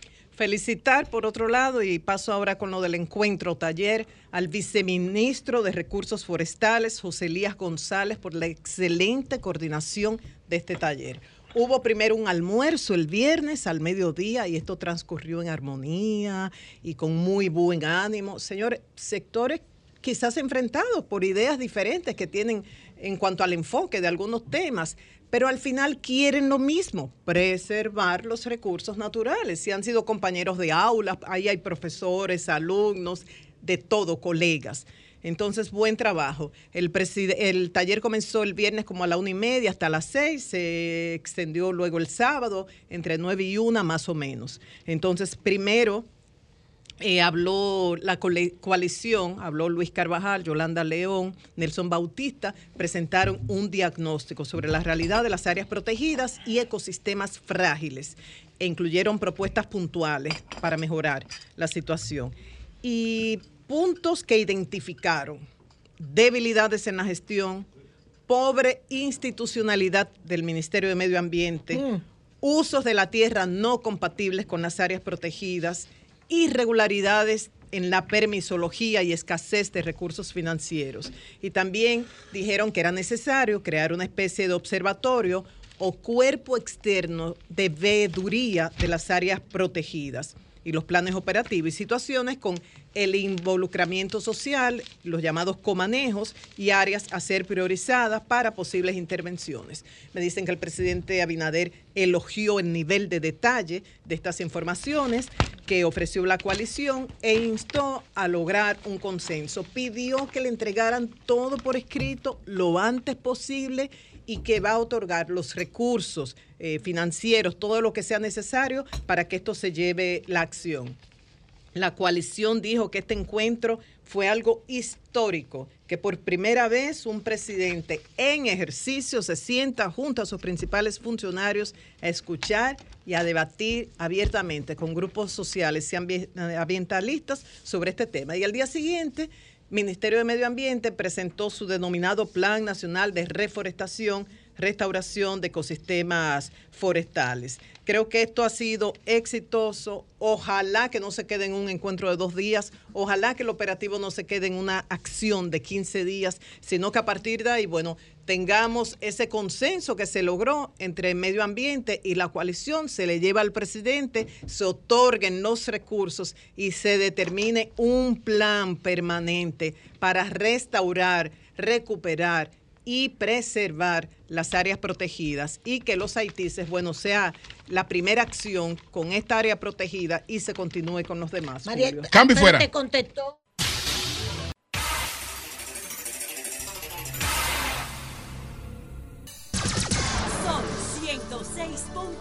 106.5.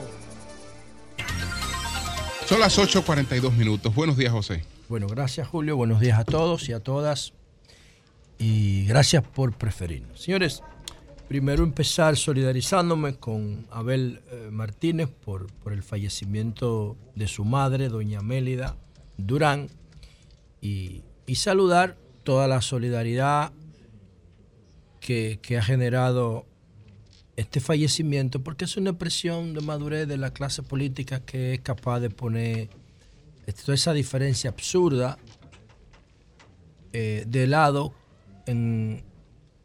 aunque sea muy rara veces que eso se ve nada más cuando se muere alguien, pero algo es algo. Eh, mi solidaridad con Abel por el fallecimiento de su madre, pero él debe agradecer que la tuvo durante tanto tiempo porque eso es un... Debe ser, ¿no? Un placer grande tener que tu mamá vea tus éxitos, porque tú eres fruto de su esfuerzo.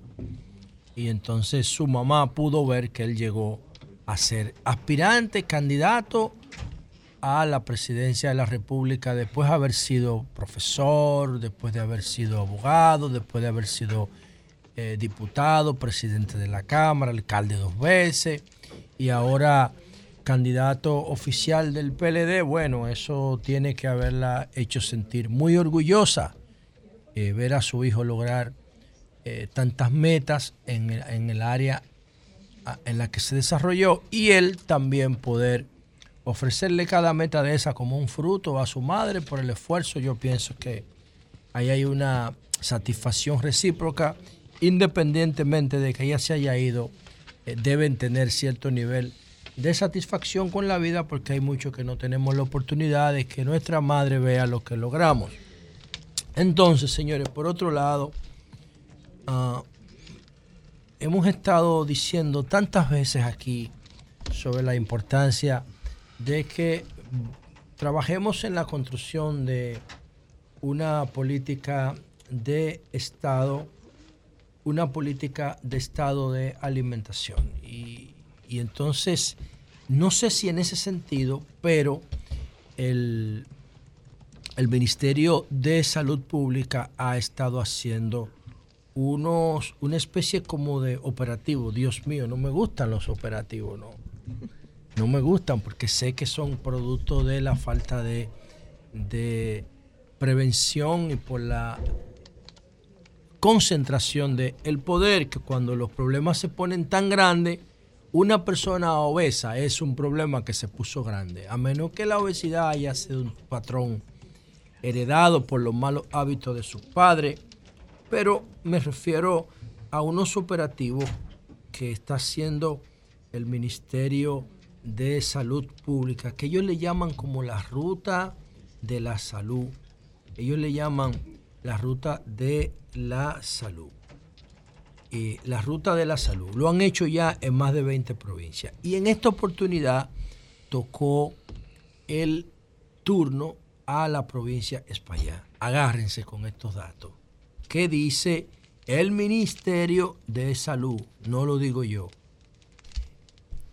La provincia España muestra que el 68.4% de sus habitantes está en sobrepeso, señor.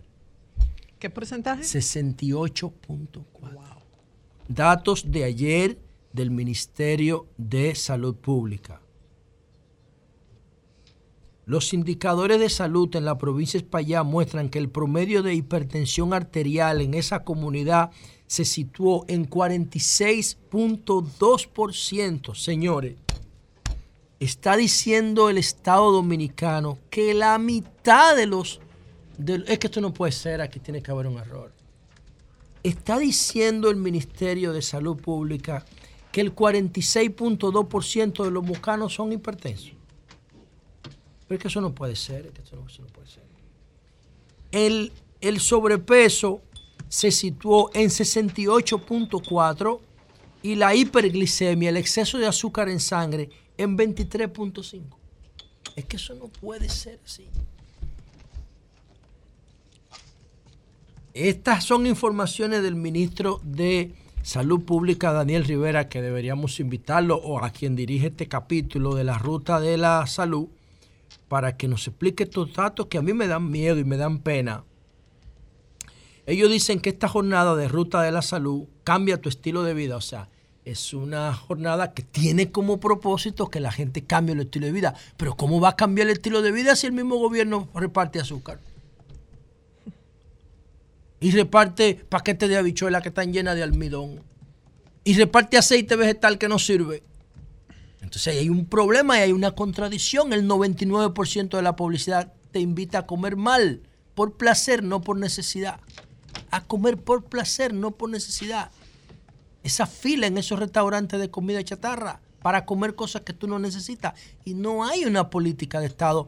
Por eso yo le decía a Víctor Castro que creo que es un tipo que tiene buenas intenciones y, creo que es un tipo que puede hacer una gran labor ahí por su nivel de, sensibilidad frente a este tema de la alimentación. El, el- creo que fue el viernes, el jueves vino con su equipo de nutrición, pero yo le pregunté cuáles son los fundamentos de eso. Y no lo tienen los fundamentos, tienen una intención de hacer la cosa bien, pero los fundamentos de una política de Estado de alimentación que debe empezar por los niños en las escuelas tiene que ser resultado de un Congreso Internacional de Nutrición, porque todos los modelos de nutrición existentes están cambiando. Están cambiando. Antes nos decían que la mejor parte de la carne era el filete y ahora la ciencia dice que no, que son los huesos, porque dentro de los huesos se concentra la mayor cantidad de nutrientes. Y así está cambiando todo. Entonces hay que hacer un Congreso Internacional de Nutrición para de ahí sacar las líneas generales de lo que debe ser la política de INAVIE de alimentación en niños, pero además a los niños hay que educarlos porque los padres no saben de alimentación. Los padres no saben de alimentación, arroz, habichuela y carne, eso no sirve. Eso es lo que le da, eso, ¿dónde estudiaron nuestros padres de alimentación? Que eso era lo que hacía nuestro abuelo. ¿Qué sabe nuestro abuelo de alimentación? ¿Dónde estudiaron eso? Entonces el Estado tiene que invertir en profesionales que diseñen una política de alimentación y luego tienen que enseñársela a los niños en las escuelas para que los niños enseñen a los padres. Los padres no saben nada de eso. A las 7, a las 8 de la noche, siéntate ahí, cómete toda esa cena. ¿Y quién le dijo a usted que yo tengo que comer de noche? ¿Para qué si yo voy a ver televisión y a dormir? Es un problema serio. Eh, si no te come el arroz, no te va a comer la carne. Oye esa vaina, un arroz tóxico tapado con un pedazo de plástico. Entonces, esos criterios nosotros tenemos que superarlos educando a los niños en las escuelas y utilizar los espacios públicos del gobierno para forzar una publicidad sana, menos tóxica, menos tóxica. Entonces, son alarmantes los datos que son alarmantes los datos que ofrece el Ministerio de Salud Pública en esta ruta de la salud que lamentablemente tiene el mismo problema que ese operativo de medio ambiente en los dice. Entonces tú vas a ir a la provincia para allá una vez cada 20 años a medir los indicadores de salud. Cuando vaya van a estar más enfermos todavía. En, en Moca obviamente tiene un problema serio porque Moca es uno de los centros de producción agroindustrial del país. Entonces ahí hay cerdo en exceso, hay huevo en exceso, hay gallina en exceso, hay pollo en exceso, hay plátano en exceso. Es el, es, es el, el- es, es la como la- la- el santuario de la yuca. Y si la yuca no se come con, con precaución, te daña porque es almidón. Es azúcar y almidón. Entonces, hay un problema serio en la provincia de España, pero sobre todo ellos han hecho una cultura del mofongo. Y ese mofongo es, es un veneno delicioso. Y es delicioso, pero es un veneno. Y el, y el mofongo en Moca está adquiriendo una dimensión turística. Y la gente sabe gastar dos mil pesos de gasolina para ir a Moca a comerse un mofongo. Y eso lamentablemente, ¿qué termina? ¿Qué tiene como consecuencia? Un momentico de placer y estos indicadores que están aquí. 46.2% de los mocanos están enfermos. Aunque estén manejando su carro, aunque estén caminando por la calle, aunque estén sentados en una oficina, están enfermos por una enfermedad y un asesino silencioso que si no los mata, los va a llevar a medicarse durante toda su vida. Eso es lamentable. Por otro lado, señores, yo quiero referirme brevemente al caso de Tamara y de Amelia. Eh, yo estuve hablando, vi lo que, lo que pasó el viernes después del programa, que es lamentable esto, que haya, haya terminado en detención. Hoy, creo que hoy o mañana, se le va, mañana. mañana se le va a conocer la medida de coerción a el esposo o al, a la pareja de a la pareja de, de Tamara que de alguna manera es nuestro amigo nosotros no queríamos que pasara esto pero por encima de cualquier consideración de amistad o de relación bueno uno tiene un compromiso con el tema de la violencia intrafamiliar y la violencia de género y evidentemente por toda la información que yo he recibido, Tamara eh, estaba siendo víctima de violencia intrafamiliar. El caso de Amelia, yo lo que tengo es lo que ha salido en los medios de comunicación y yo sabía que eso no iba a pasar a mayores porque no, no, no, no, ella no está, ella, Am- Amelia fue a la audiencia a apoyar a su marido en contra de ella. El, el- el Ministerio Público actuó de oficio, no fue una, eh, una querella de ella, que lo está negando, que ella dice que él no le dio, pero algo encontró el Ministerio Público y también el juez que le dio una medida de coerción, aunque sea de 30 mil pesos de fianza. No importa, ya está, ya está bajo vigilancia. Ahora esa persona hay que quitarle las armas del cerca y el, alcohol y todo ese tipo de cosas, porque parece ser que, como dice Santiago Matías, Amelias es víctima inconsciente de un círculo de violencia, que ella justifica inclusive. Pero en el caso de Tamara, eh, todo lo que ha pasado, um, después de lo de Chantal, disparó la sensibilidad de la sociedad, por lo menos en los casos de aquí, de la capital, ¿eh? en los casos de la capital que están dentro de la burbuja, porque los que están fuera de la burbuja no le prestan el mismo nivel, no le prestan el mismo nivel de atención. Ha habido un paquete, han ocurrido un paquete de agresiones a mujeres en el interior y los medios no les importa esa vaina. Pero si ocurre aquí y con personas públicas, bueno, ya los medios le ven un interés noticioso a este tema. Y me decía doña Cesarina, la madre de Tamara, algo que yo quiero asumir, incluso voy a incorporar, lo voy a trabajar y lo voy a incorporar como una de las propuestas de botón de pánico.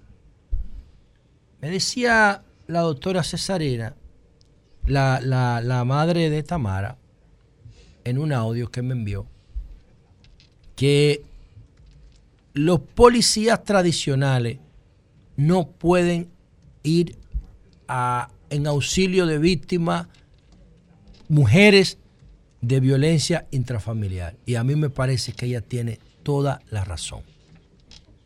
Ella dice que cuando llegaron los policías al apartamento de su hija, ella, se, eh, la, Tamara no se sintió más protegida, porque ellos lo que hicieron fue justificar lo que estaba pasando. Pero tú estás bien, aquí está todo normal. ¿Por qué los policías hacen esto?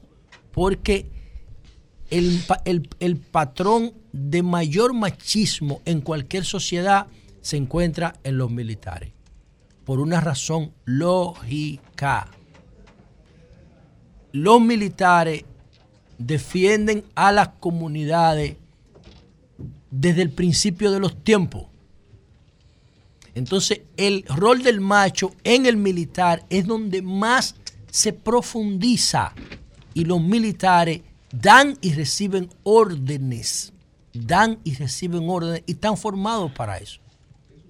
En la mayoría de las relaciones, por no decir en todas, de las relaciones donde hay un militar en la pareja, el militar da órdenes a la pareja. Sobre todo los militares hombres. ¿no? Es verdad que un militar va a decir que va a aceptar que él y la mujer son iguales. Eso, eso se puede conseguir, pero como excepción de los casos. Ahora, si usted coge un grupo de militares, hombres, mujeres, jóvenes, y los educa en violencia intrafamiliar y los entrena en violencia familiar, ellos van a ir a los lugares con un aprendizaje y lo van a poner en práctica.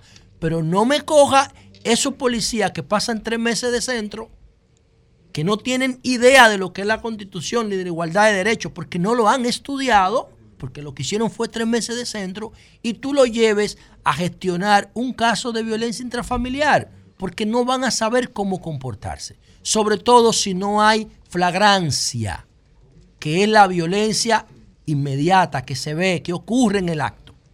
Si ellos no ven que la mujer está llena de sangre, no, pero aquí está todo normal. Porque no pueden ver más allá, porque nadie se lo ha enseñado. Entonces el gobierno, la Procuraduría General de la República, tiene que formar una policía especializada para violencia intrafamiliar, con capacidad preventiva de darle seguimiento a todas las órdenes de alejamiento que emite el mismo Ministerio Público y la misma justicia. Entonces, eso es muy importante, eso me lo aportó la mamá de Tamara y yo creo que el Ministerio Público tiene que escuchar esto. Así como hay una policía eh, penitenciaria, que yo no sé, yo no sé qué policía penitenciaria, en la cárcel hay más crimen y corrupción que afuera, pero hay una policía penitenciaria. ¿O será para el nuevo modelo nada más? Pero el eh, modelo no funciona tampoco. Entonces, así como hay una policía medioambiental, así como hay policía especializada en otros temas, en el área de puerto, en el área de turismo, en el área de aeropuerto, yo pienso que debe haber una policía eh, especializada en violencia intrafamiliar que pueda acudir a través del 911, porque el 911 se ha institucionalizado como la vía más rápida, segura y confiable para que las personas canalicen situaciones y eventos de emergencia. Y ahí yo pienso que pudiéramos nosotros hacer otra contribución en el tema de la violencia eh, intrafamiliar. Cambio y fuera. Cambio y fuera.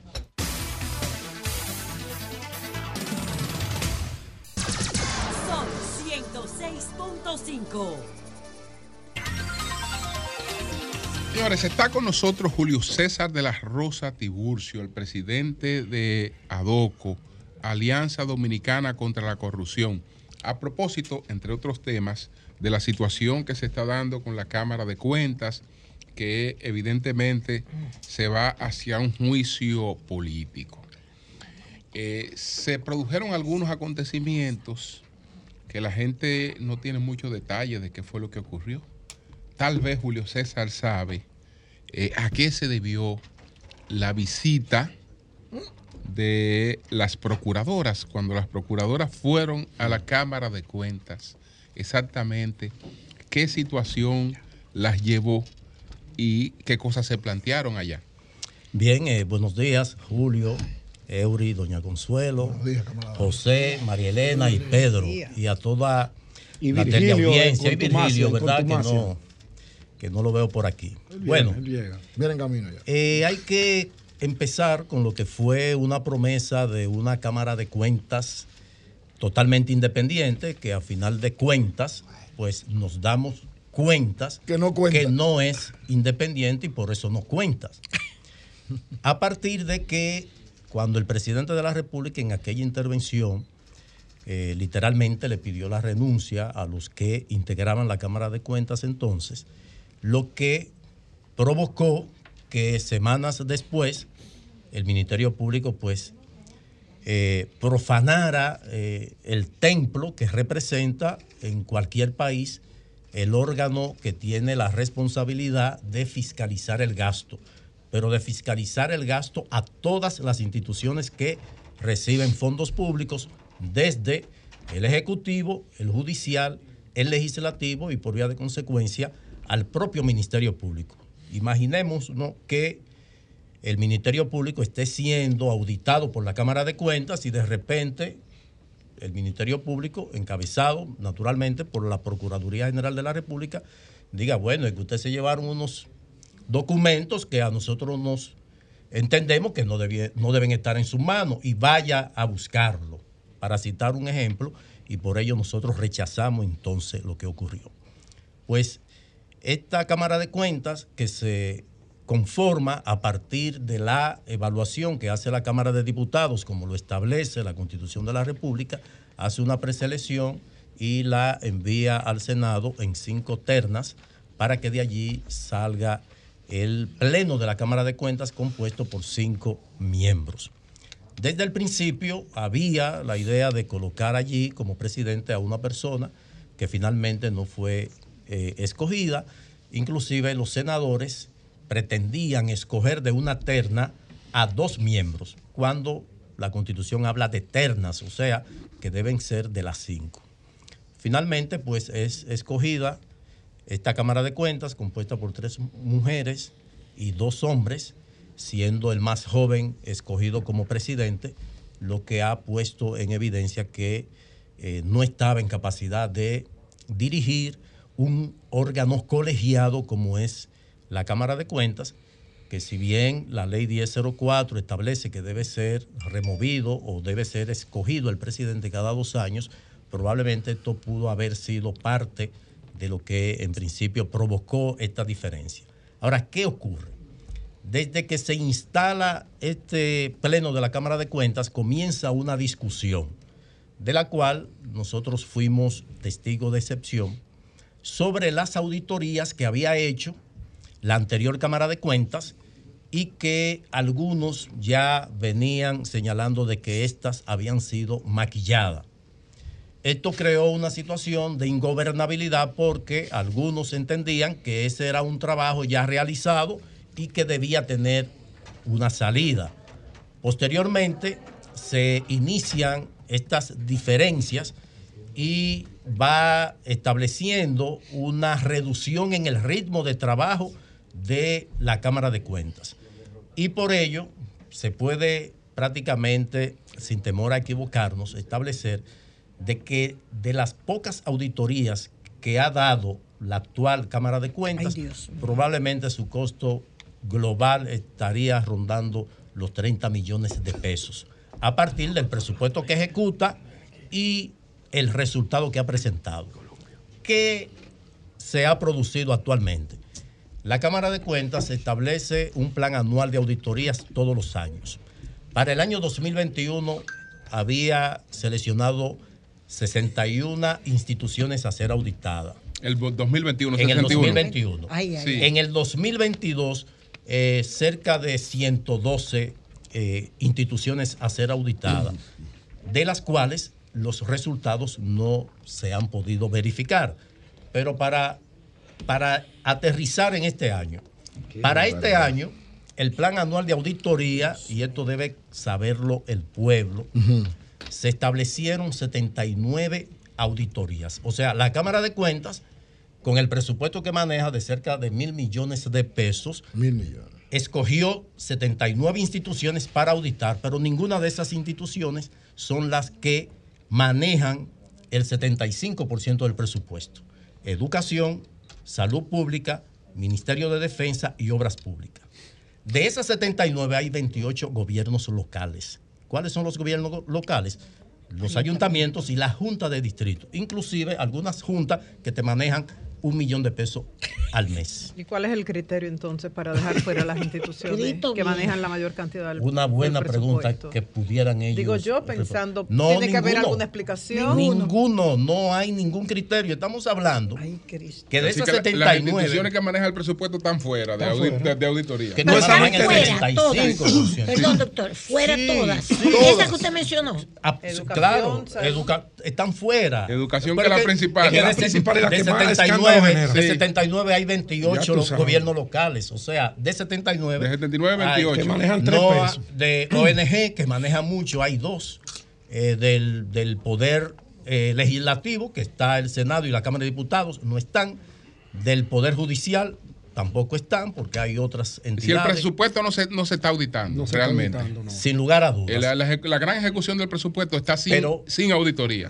Pero lo, lo- lo lindo viene ahora. Sí. De ese cronograma de 79 auditorías, se escogen para el primer trimestre 12 auditorías. Liga Municipal Dominicana, Alcaldía de La Vega, Alcaldía de Baní, Ministerio de Economía y la liquidación de la Corporación Dominicana de Empresas Eléctricas Estatales que nosotros habíamos solicitado porque esta desde el 2020 ha ejecutado el ministro del Ministerio de Energía y Minas, pues ha, eh, ha ejecutado de la CDE, aprobado por el Congreso a la CDE, E, cerca de 152 mil millones de pesos, de los cuales no hay ningún dato, porque la, el portal de la Corporación Dominicana de Empresas Eléctricas Estatales, que todos los meses colgaba la ejecución presupuestaria, pues no está funcionando.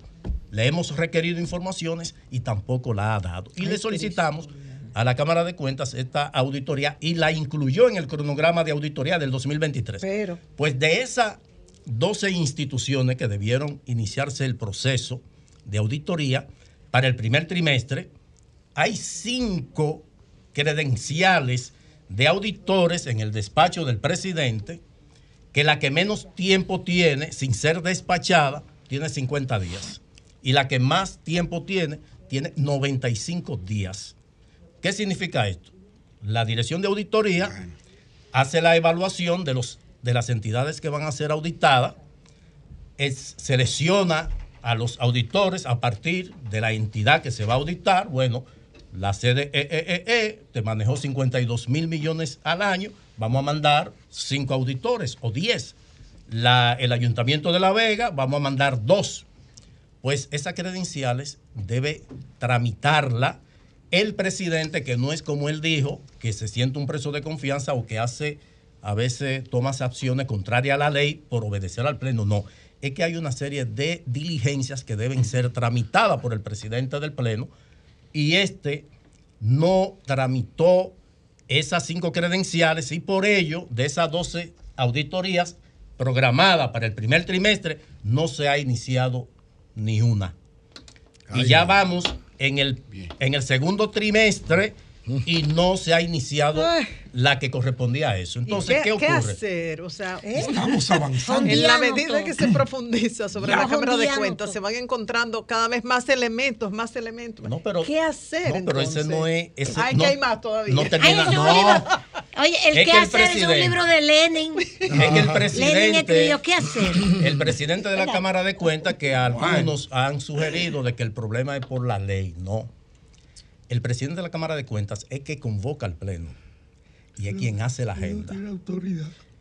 El reglamento interno establece que el Pleno debe reunirse de manera ordinaria mínimo dos veces por semana y extraordinaria cuantas veces sea necesario.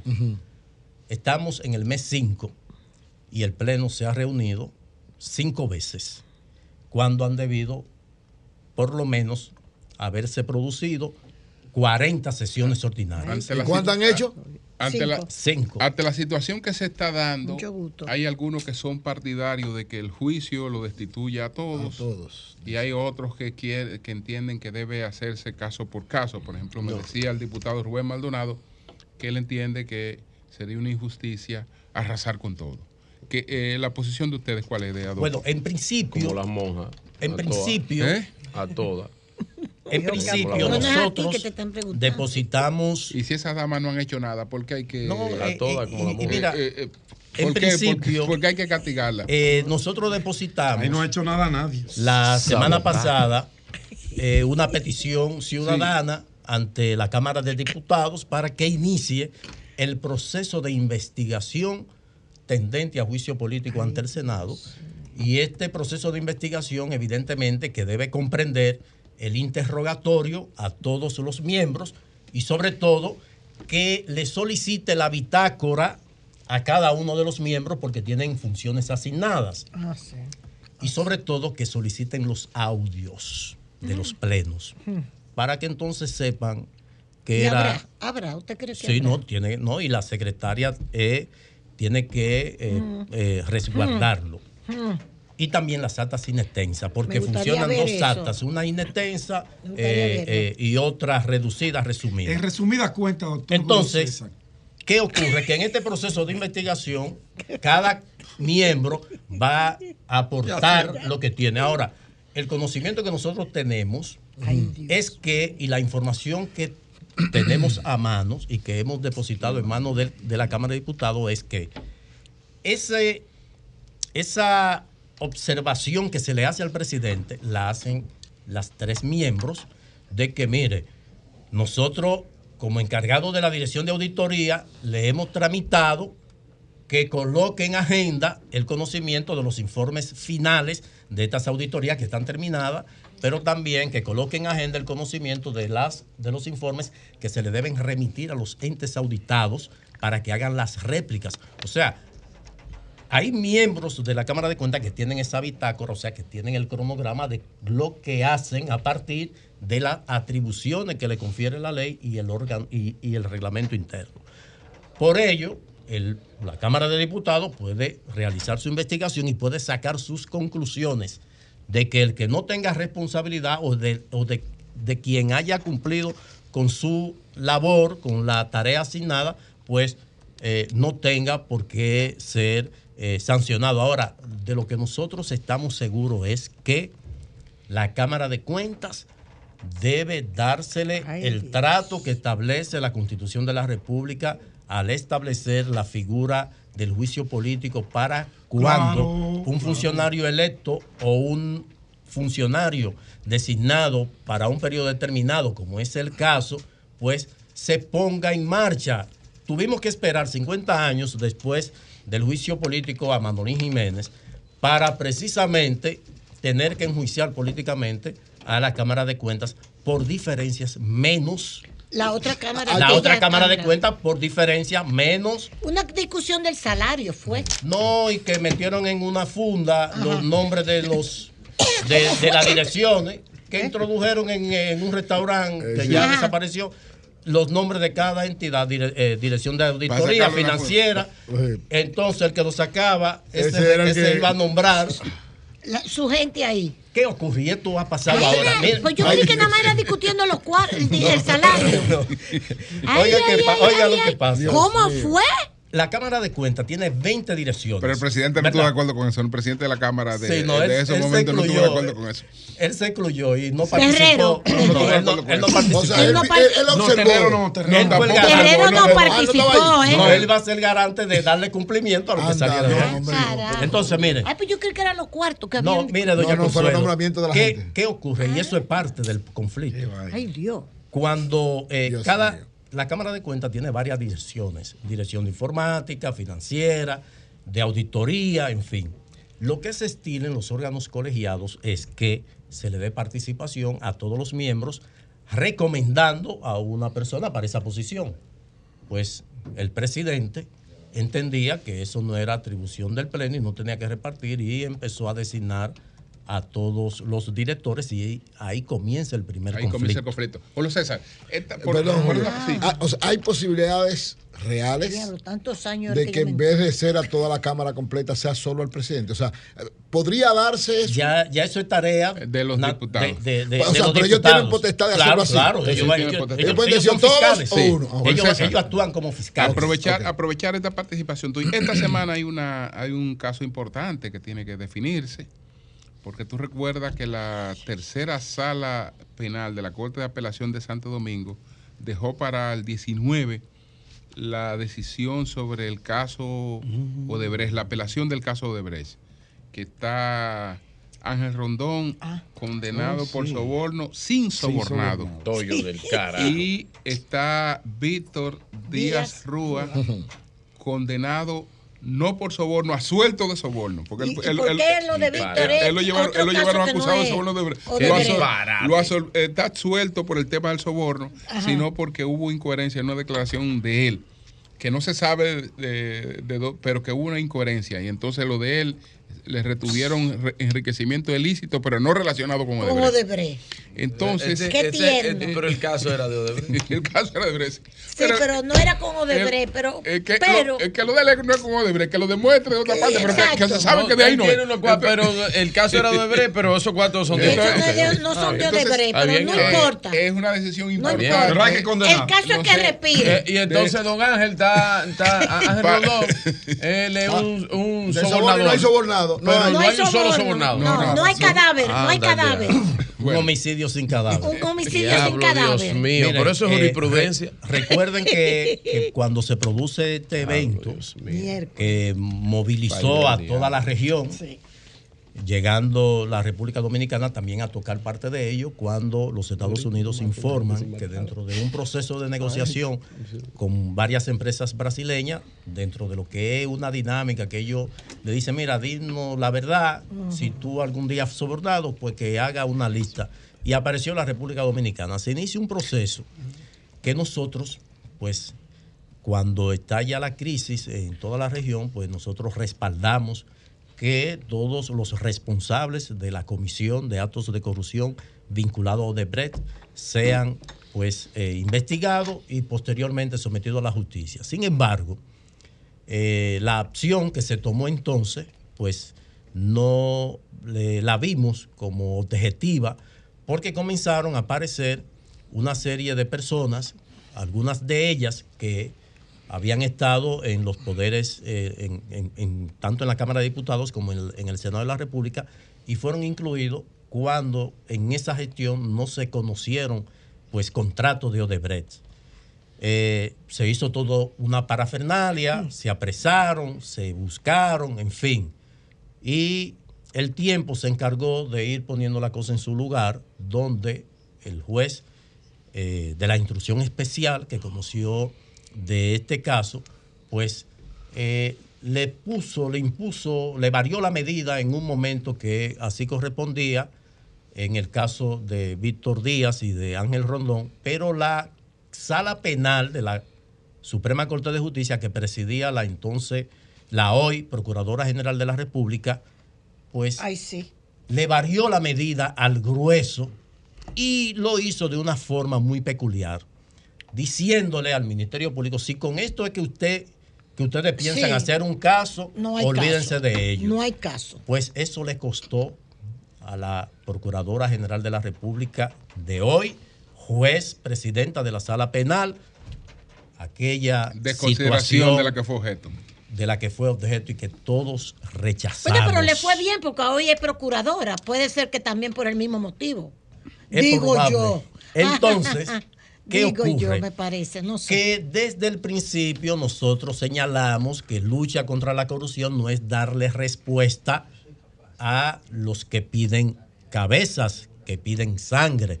Sí. Si queremos una lucha contra la corrupción, debemos procurar sentencias que puedan servir Sí, de ejemplo Una para el futuro. Sí, don Julio, pero lo que pasa es que aquí había, don Julio, lo que Don pasa César. es que aquí, bueno, no, Julio César, don sí. Julio César, sí, para poder identificar las dos cosas, eh, los dos personas que se llaman igual, los dos Julio, discúlpeme. Eh, Julio César, pero algo había que hacer, digo yo, usted puede tener razón diciendo, bueno, el asunto no es buscar cabeza, ahora No es que le sirva el que, sombrero. es que, es que había, es que, es que había un lastre Que- que había que y, meter a y cualquiera. ahí. había, de alguna forma, había que hacer justicia. Ajá. Había que buscar, había que buscar Así había que hacer Porque justicia. estaba, estaba, estaba más que demostrado, porque ya, Seguro. ya desbordaba. Ya cuando la, cuando la, cuando la corrupción era, era guardaespaldas, ya había que buscar alguna forma. Ya ha cambiado. Sí, sí, sí, O sea, cualquier la cosa. corrupción era guardaespaldas. ya. Sí, Cualquier cosa que respire. Pero precisamente. Carajo. si me- Así es que se hace Bueno, justicia. ahora escuchamos Había que buscar Sí. cualquier vaina que respire. Ahora escuchamos. No, mira, Virgilio. Metela ahí, así que se Virgilio, hace eso, justicia. eso le hace bien. más daño Pero que claro, a la lucha contra la Mucho corrupción. más. Sí. ¿Por Pero claro, Porque al no poder construir un caso que se pueda sostener es que doña Miriam en tenía los razón. tribunales, pues al momento de producirse el desenlace esperado, Ya. Sí. Se pues la gente va perdiendo la fe En en, la la justicia, justicia. y ahí aumenta la percepción de impunidad y por eso la República Dominicana no desciende de, la, de 32 puntos en el ranking Bueno. de transparencia internacional. Mire, no voy a mencionar el nombre del abogado, pero es una persona que colabora con nosotros mucho, por si meto la pata, y también colabora conmigo en mi programa. Muy preparado. Ya te lo digo, Él oye. dice, ya estate tranquilo. Yo sé Estate que- tranquilo que tú llegaste tarde. Exacto. Para no sacar. Sí, directora de recursos Fue humanos. con la lluvia, doña Consuelo.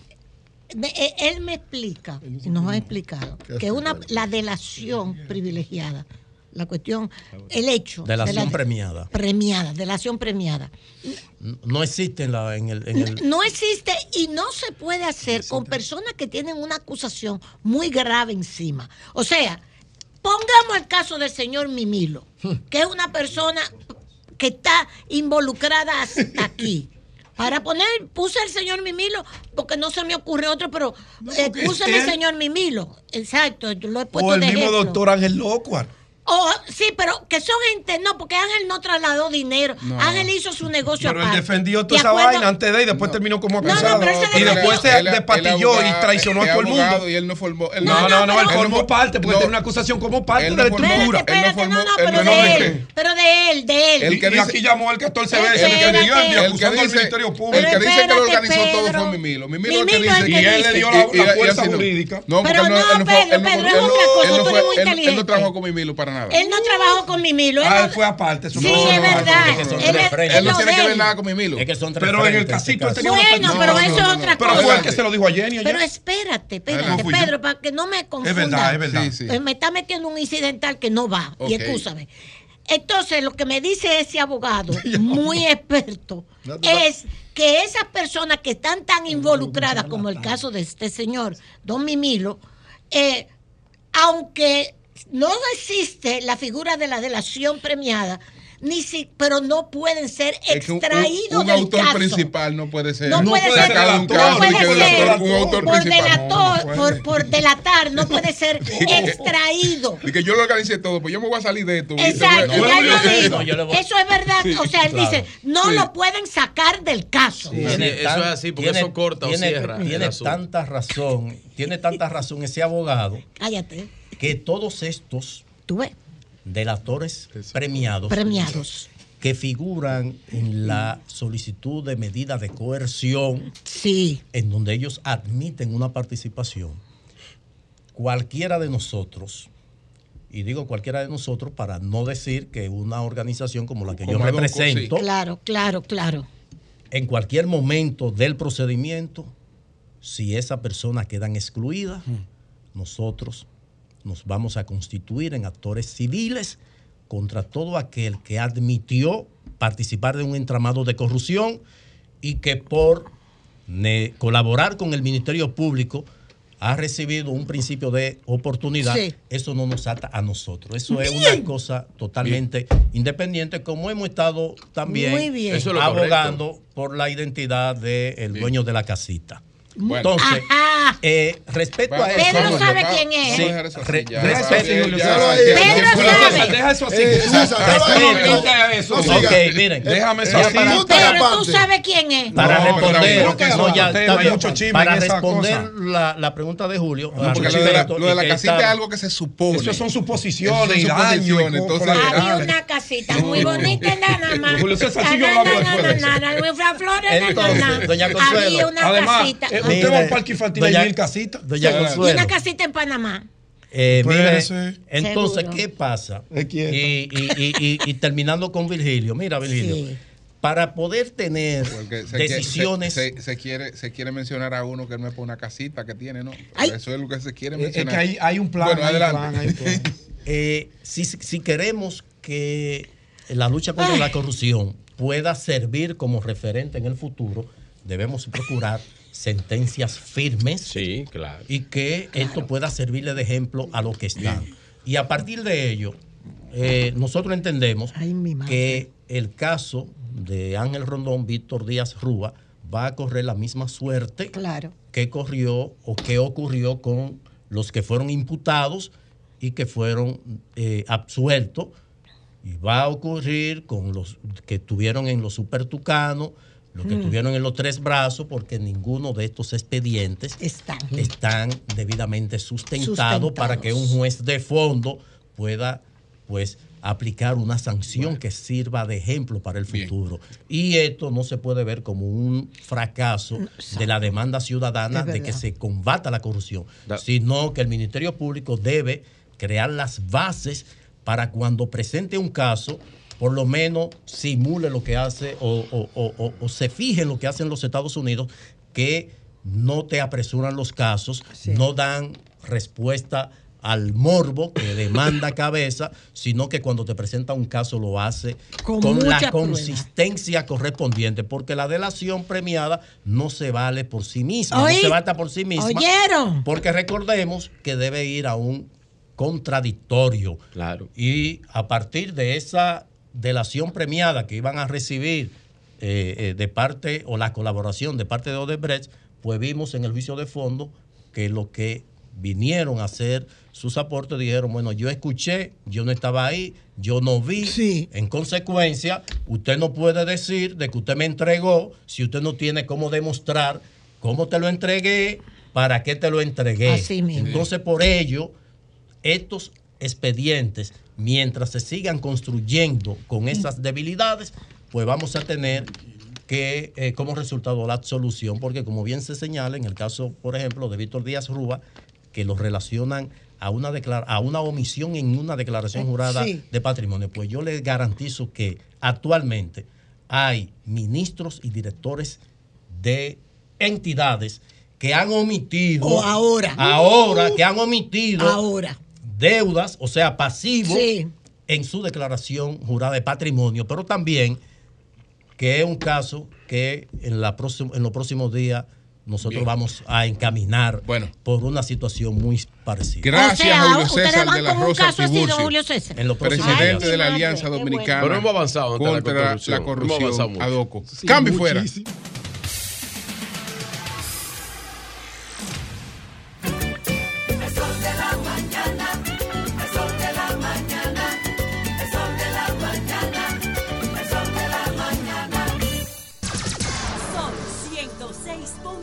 106.5. Son las 9.46 minutos. Buenos días, Pedro. Adelante. Buenos días, don Julio Martínez Pozo, y con usted a todo el elenco de este Sol de la Mañana. Muy buenos días y feliz inicio de semana para nuestros amables televidentes, radio escucha y cibernautas. Buenos días para todo el equipo de producción de este programa. Bueno, tengo varios temas que quiero abordar en esta mañana. Hay uno que lo voy a posponer porque vi en la agenda que el ingeniero Salcedo estará con nosotros. No sé si Sí, por la vamos a hablar vía de la sequía, él está aquí. Él está ya aquí. está aquí. Sí, Entonces sí. lo voy a posponer porque Claro. eh, está el ingeniero Salcedo, que es quien tiene en sus manos la administración de esta grave crisis del agua que está afectando a todo el país, en todos los ámbitos. Vamos ahorita a conversar con el ingeniero Salcedo.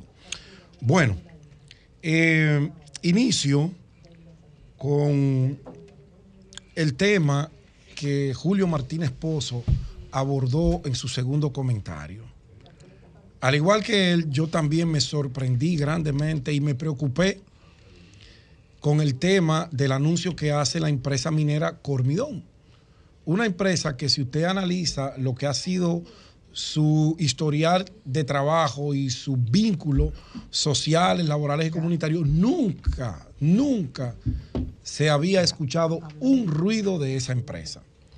Y si una empresa minera que con el solo hecho de anunciar que se va a instalar una minería, una mina en un territorio, se despiertan unas alertas grandísimas y opositores por doquier. Esta empresa ha logrado eh, desarrollar sus operaciones respetando las normas medioambientales, respetando la ley 146 de minería, respetando la 6400 del medio ambiente, incluso ha sido hasta reconocida por el PNUD por eh, la responsabilidad en el uso de sus instalaciones y sus operaciones del tema medioambiental. Y eso deja mucho que decir, pero Julio daba unos datos económicos bastante eh, interesantes para una provincia. Aquí en la República Dominicana uno de los principales problemas que tienen los dominicanos es el tema del empleo. La situación económica de las familias dominicanas porque no tienen empleo. Entonces, yo no sé cómo se le permite a un sindicato ejercer o a un líder de un sindicato. Porque cuando usted analiza los datos económicos de lo que han sido los aportes a la gente que trabaja en esa mina, han sido altamente beneficiosos. Ha habido una relación armoniosa entre la empresa minera y sus empleados.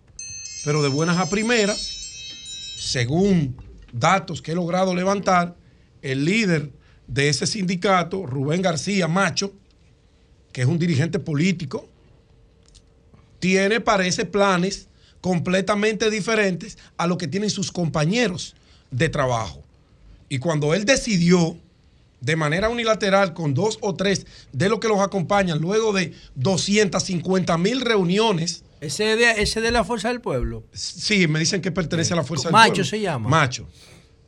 Puede pertenecer al partido de Dios y lo que está haciendo no es correcto. Así es. No lo es. Y yo creo que la Fuerza del Pueblo tiene el deber sagrado de llamar a ese hombre y sentarlo. Venga acá, ¿qué es lo que usted está haciendo? Porque lo que usted está haciendo afecta no solamente a Comerdón, afecta a una comunidad a la cual usted está representando no es él. en nombre de nosotros. Él dirige, pero no, no es él. que no es Parece el, que él es el líder de no es que él es el líder. Bueno, el líder. Con, con él es que se sientan a hablar. Sí, y según me bien, dicen, pero, no. tiene que estar respaldado por los otros No, doña para Con- poder no. tener ese papel tan Bueno, protagónico. eh, usted sabe cómo se manejan esos sindicatos. no, lo que yo sé es cómo se manejan las mineras. Bueno, pero es que ese no es el tema, doña. Ah, perdón. Si aquí Ya. estamos hablando de un tema de una minera Sí. que nunca ha habido ruido con ella. Sí, sí. y el primer ruido es Sí, porque sí, sí. ellos deciden irse, cesar operaciones, porque el ambiente laboral que le ha creado Seguro. Macho y esos sindicalistas no es el que ellos se merecen y lo que le esté generando pérdida. ¿De dónde nace el problema? Por un tema económico. La empresa duró cinco meses sin operar el año pasado. Si duró cinco meses sin operar, usted sabe que no genera dinero, pero nunca dejó de pagar los salarios. Por ejemplo, en medio de la pandemia, ellos nunca dejaron de pagar peso por peso el salario de los empleados. Nunca.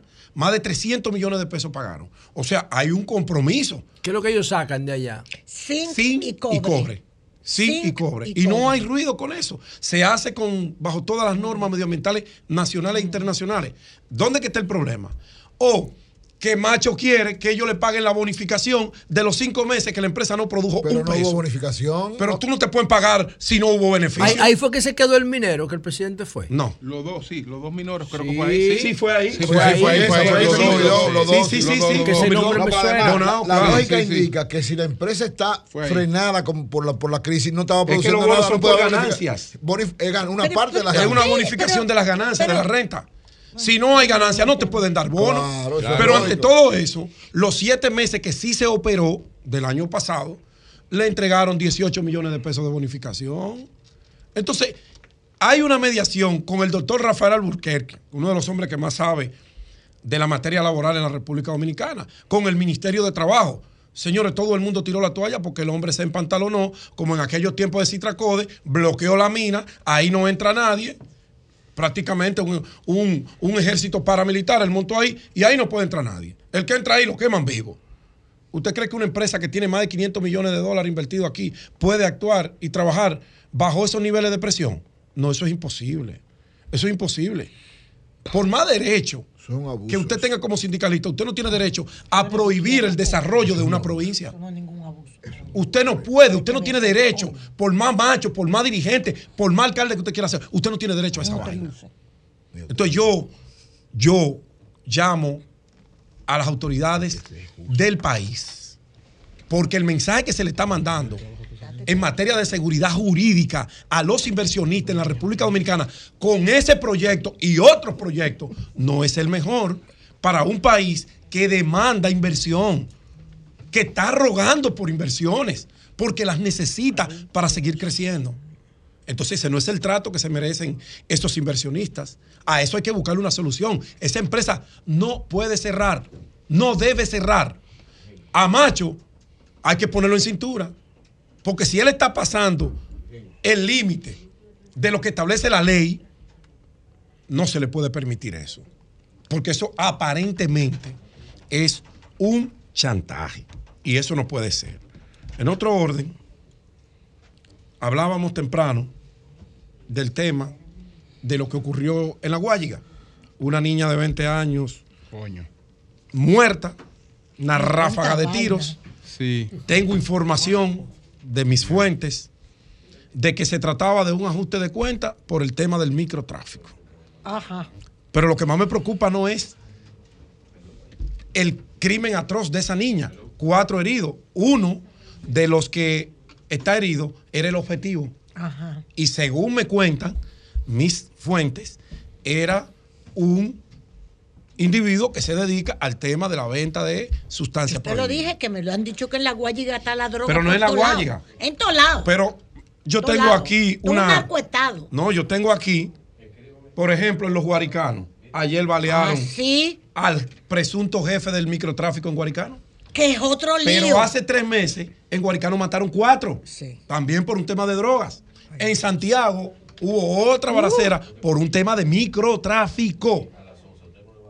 Pero hay como 10 casos de ajuste de cuenta. Y maletas, y maletas, De- usando maletas con gente es que adentro. cuando, cuando hay El un diablo. tema de control del territorio, obligatoriamente la violencia se tiene que poner de manifiesto, porque el que tiene sus puntos y yo voy y le desafío su punto, él tiene que defenderse, porque en el negocio del narcotráfico, el que tiene más fuerza, el que manda la señal de terror, es el que controla. Con debilidades en ese negocio no se controla nada. Entonces, aquí hay un tema que el gobierno tiene que prestarle atención, porque cuando se recrudece la violencia por el tema del microtráfico y cuando comenzaron los barrios a aumentar la venta y el consumo, incluso aquí hay una disminución del precio de la droga, señores. ¿Eh? Aquí hay una Ey. disminución del precio de la droga. Por la cantidad que está entrando. Así es. No, no, espérese, espérese. Perdón. Oferta y demanda. Y mira, y mira, al vicealmirante eh, eh, Ulloa, hay que sacarle su comida aparte. Ulloa Cabrera. Ah, porque él ha controlado el narcotráfico. Pero cuando Luis decidió cerrar el DICAT, cometió un error y se lo advirtieron los que saben de eso. Porque era la policía que tenía el control del territorio. Porque la DNCD no tiene la capacidad humana para tener patrullas permanentes en cada callejón de ¿Qué este era el país. Era la dirección antinarcótico de la Policía Pero Nacional. está, está preso, el director de eso está preso. Bueno, pero, es que, por- pero es tú por un, por un individuo no puedes cerrar una institución, la vas a cerrar toda. te vas a Pero quedar sin instituciones. que está preso, el director. Sí, como a 10 años. Te vas a quedar. El director de Claro, aquel caso famoso de, de- de- del coronel. Ay, Cristo eh, ¿Cómo que se llama? eh? Lo condenaron 10 años, creo, de, de Y prisión. era el director de Sí, ahora le voy a dar el nombre, es un caso muy famoso. De hecho, ese caso lo, lo di yo la primicia en la otra emisora, que relaté todos los interrogatorios como eh, se- se- Porque- Valerio. Porque Valerio. Hubo, hubo uno, pero ese es de los tiempos nuestros, Descarte Pérez. ¿Usted se acuerda de.? ¿Usted, acuerda, ¿Usted se acuerda de Descarte Pérez? No, que fue el primero. pero estamos hablando, pero estamos hablando hace como 30 años, lo de Descarte Pérez. Pero O más. Pero ese lo sacaron por descarte. Por descarte Pérez. Descarte Pérez fue el primero que metió preso. legalizarle, no Sí. esa vaina y cobrarle Bueno. Bueno, entonces yo continúo. Sí. Yo No continúo. otra forma. Sí. Yo continúo haciéndole un llamado al presidente. Porque es que la DNCD es para los macro y está haciendo su trabajo. Pero ese microtráfico, esa movilidad diaria del consumo de droga, de la venta de esa droga en los barrios, Eso está suelto. eso está en manos de nadie. Y por eso esa violencia que ustedes ven que semana tras semana se nos presenta un caso atroz como el de anoche en La Guayiga y como el de Guaricano. Bien. Eso hay que resolverlo. Finalmente, ¿Cómo que se llamaba la cosa No, de la pero, policía? para que él termine finalmente, porque tengo a Ramón ahí. Sí. finalmente, antes de Ramón, Cándido Simón, hay que comunicarse con él. Cándido Simón emitió unas declaraciones que le han caído como un balde de agua fría a todas las mujeres dominicanas. Sí, dijo una vaina- Me han llamado dos, mi- dura, millones de damas pidiéndome, Pedro, tienen que referirse a ese tema porque ustedes siempre le dan seguimiento al tema de la violencia intrafamiliar. Están dolidas porque el caso de Amelia, Cándido lo consideró como un pleito más entre marido y mujer y que el Estado no debe meterse en eso. ¿Qué Cándido. dijo? ¿Dijo él? Sí, está ahí el audio. Vamos a poner un poquitico, Julio. ¿Qué? Dame, dame, dame 30 Pero segundos. Vamos a verlo. Vamos a verlo, dale, Llovita. Ya ahí está. Es bueno porque la mujer está muy dolida con Cándido. Él habla, no, el para que Yoba puso el video mal. Sí, él no me puso, tú no me pusiste el corte que yo te mandé. Él lo dijo textualmente. No, yo digo en ese corte. No, es que yo le mandé el corte a Yoba. Bueno, pero, ok. Eh, eh, pero él, no, eso se hizo viral inmediatamente porque causó una indignación muy grande porque él, tú no puedes decir que un problema de violencia es un pleito entre marido y mujer. No debes. Como jurista, no debes. Como hombre, no debes. Entonces, sería bueno hablar con el doctor. Ahora ella, ella y la mamá fueron, a, fueron, ella y la mamá fueron a decirle, a decirle juez dependencia que- económica, que él no le había hecho nada. No, no, no, ella, no ella y la mamá fueron a defenderse, ella y la mamá fueron a Es defenderse. si está en un círculo de violencia ya no lo nota. Ella no lo ¿Eh? nota. Pero la mamá, No la nota. mamá que Si tú normalizas algo, Espérate. la- tú- la- si la tú normalizas, si No, tú no, no- no, esa no. Esa es es la es mamá de la otra. Esa es la mamá de la otra tú que fue. normalizas que algo, fue- tú lo ves normal, es como una gente que le pone un radio hasta las 2 de la mañana y se acostumbra. Así no es. entiende que le no entiende que la están. Él tiene un derecho a darme porque él tiene una casa que la paga él. Bueno, eh. Finalmente, Además, Julio. la Biblia Bueno, dice que bueno. Me aportan un dato, Julio. ¿Cuál es el dato? ¿Cuál es el dato? ¿Cuál es el Doña? Consuelo, atención. ¿Cuál es el dato? Oye, pero eso es lo que dice la Biblia, ¿Cuál es el dato? Esto vaina, lea. Sí. Me, me aportan un dato. La, la, mam- la mamá, la mamá y ella andan con Cándido. Ella, ella anda con Cándido. Defendiendo al marido que le, que le aportemos la hija. Bueno, me aportan un dato. Sí. No, pero dice que Bueno, la mujer el dato. tiene que hacer la voluntad del hombre. El ¿No es dato. No lo dice. El dato, señor, el dato, que tenemos- estamos llenos. Bueno, bueno, Pedro, no te vas a dar el dato. No, tengo que darlo. El dato, el dato. Eh, eh, me aportan que el tema de Bonao, atención, que el tema de Bonao y la paralización de las operaciones y la prohibición de que entren a trabajar los empleados es, me aportan el dato una fuente, que fue que el señor Macho le compró la bonificación por adelantado a los empleados para él hacer un negocio y como vino más bajita, él está perdiendo esa información de primera línea. Me la acaban de dar. Él que llame y la desmientan. bueno. y por eso la presión a la empresa. Cambio fue. Ramón Mercedes, adelante. Buenos días a mis colegas del programa y a los oyentes en la República Dominicana y el mundo. La temperatura promedio para hoy por los 67 grados estará soleado, se sentirá un poquito fresco por los vientos. Un saludo en San Francisco de Macorís para José Hernández, Martín de Lorre y Mario Antigua. En el sector de San Carlos, en la capital, a José Cepeda y Silfredo Moya, quienes son fieles oyentes de este programa.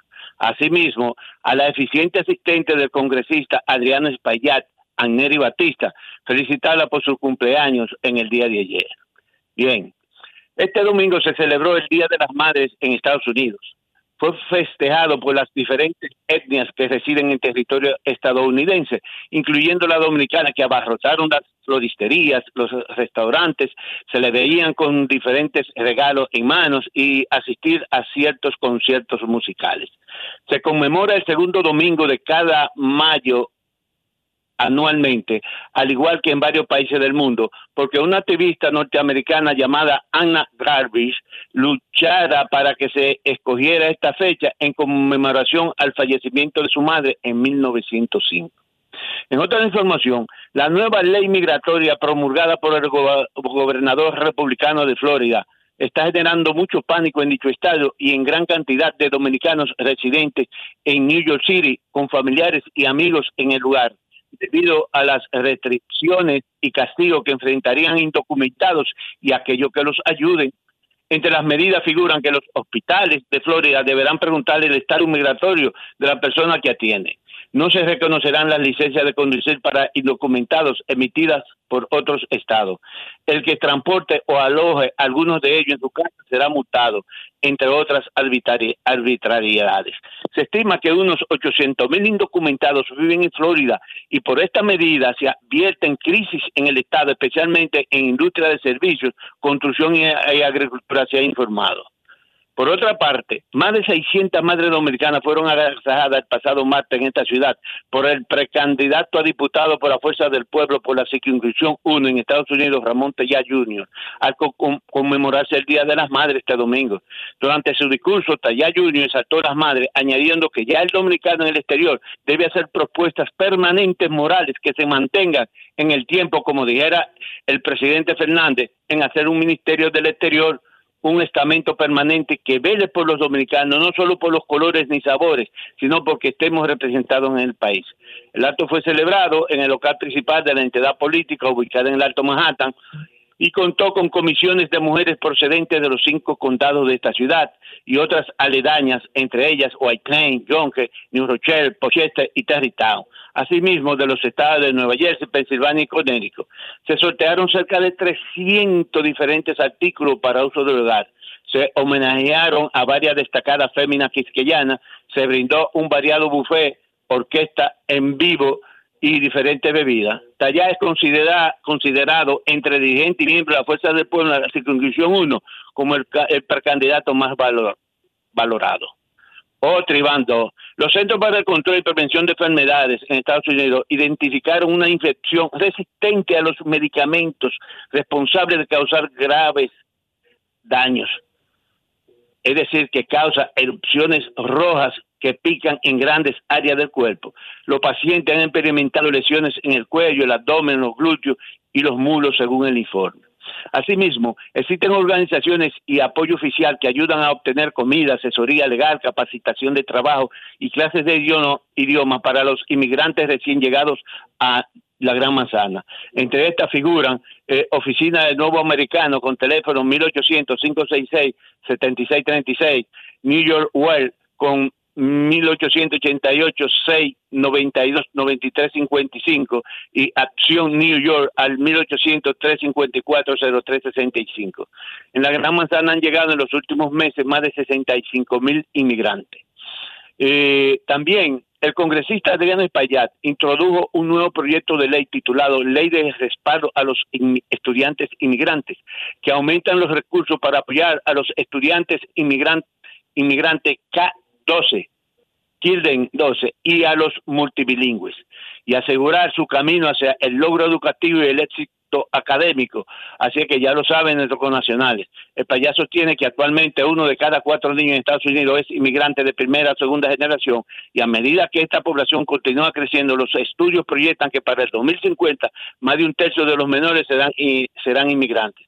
Asimismo, con motivo de celebrarse este domingo el Día de la Madre, eh, encabezó una velada de honor dedicada a su comunidad en el Gran Slam en el Alto Manhattan. Asimismo, los funcionarios de Los Ángeles están haciendo sonar alarma sobre la preocupante droga zombie que puede tener efectos espantosos en los adictos, inclusive devorar su carne. La droga callejera local, Trank, también conocida como tranquilizante animal, silacina, puede tener resultados horribles cuando se mezcla con otras drogas como la heroína y el fentanilo. En Nueva York, la mortal droga zombie se ha relacionado con decenas de muertes, dijo el líder de la mayoría en el Senado, eh, Chuck Schumer, a fines de marzo. Y ante la situación, las autoridades neoyorquinas están redoblando esfuerzos. Por último, policiales. Pipán, pipán, ticuá, ticuá, ticuá. Un desconocido le entró a tiros este sábado a ocupante de un carro estacionado en Queens Boulevard, con la calle 42 en el sector de Sunside, en Queens. Tres heridos. Un hombre de 36, una mujer de 65 y otro hombre de 71 años. Todos fueron tra- trasladados al hospital. El pistolero huyó y es perseguido por la policía. Regresamos al estudio. Cambio fuera.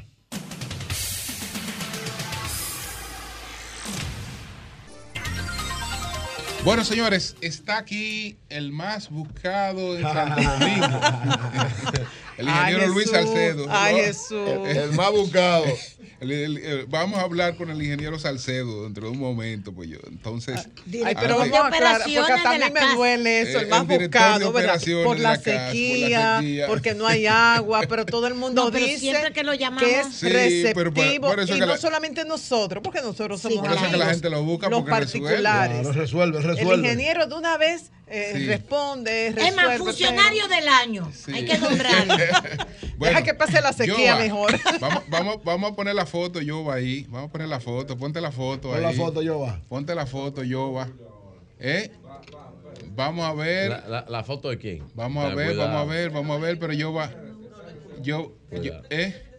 Vamos. La foto. Vamos a ver. Cuidado, no ¿O no la pre- tienen? Pues me voy con Eury entonces. No te si- preste. Ah, Ah, vamos, ¡Eh! vamos a ver. ¡Ey! ¿Qué fue? Eso, eh. El tigre Bot dominicano. El Hay Tiger otra, hay otra, muévela. Dale, dale, dale.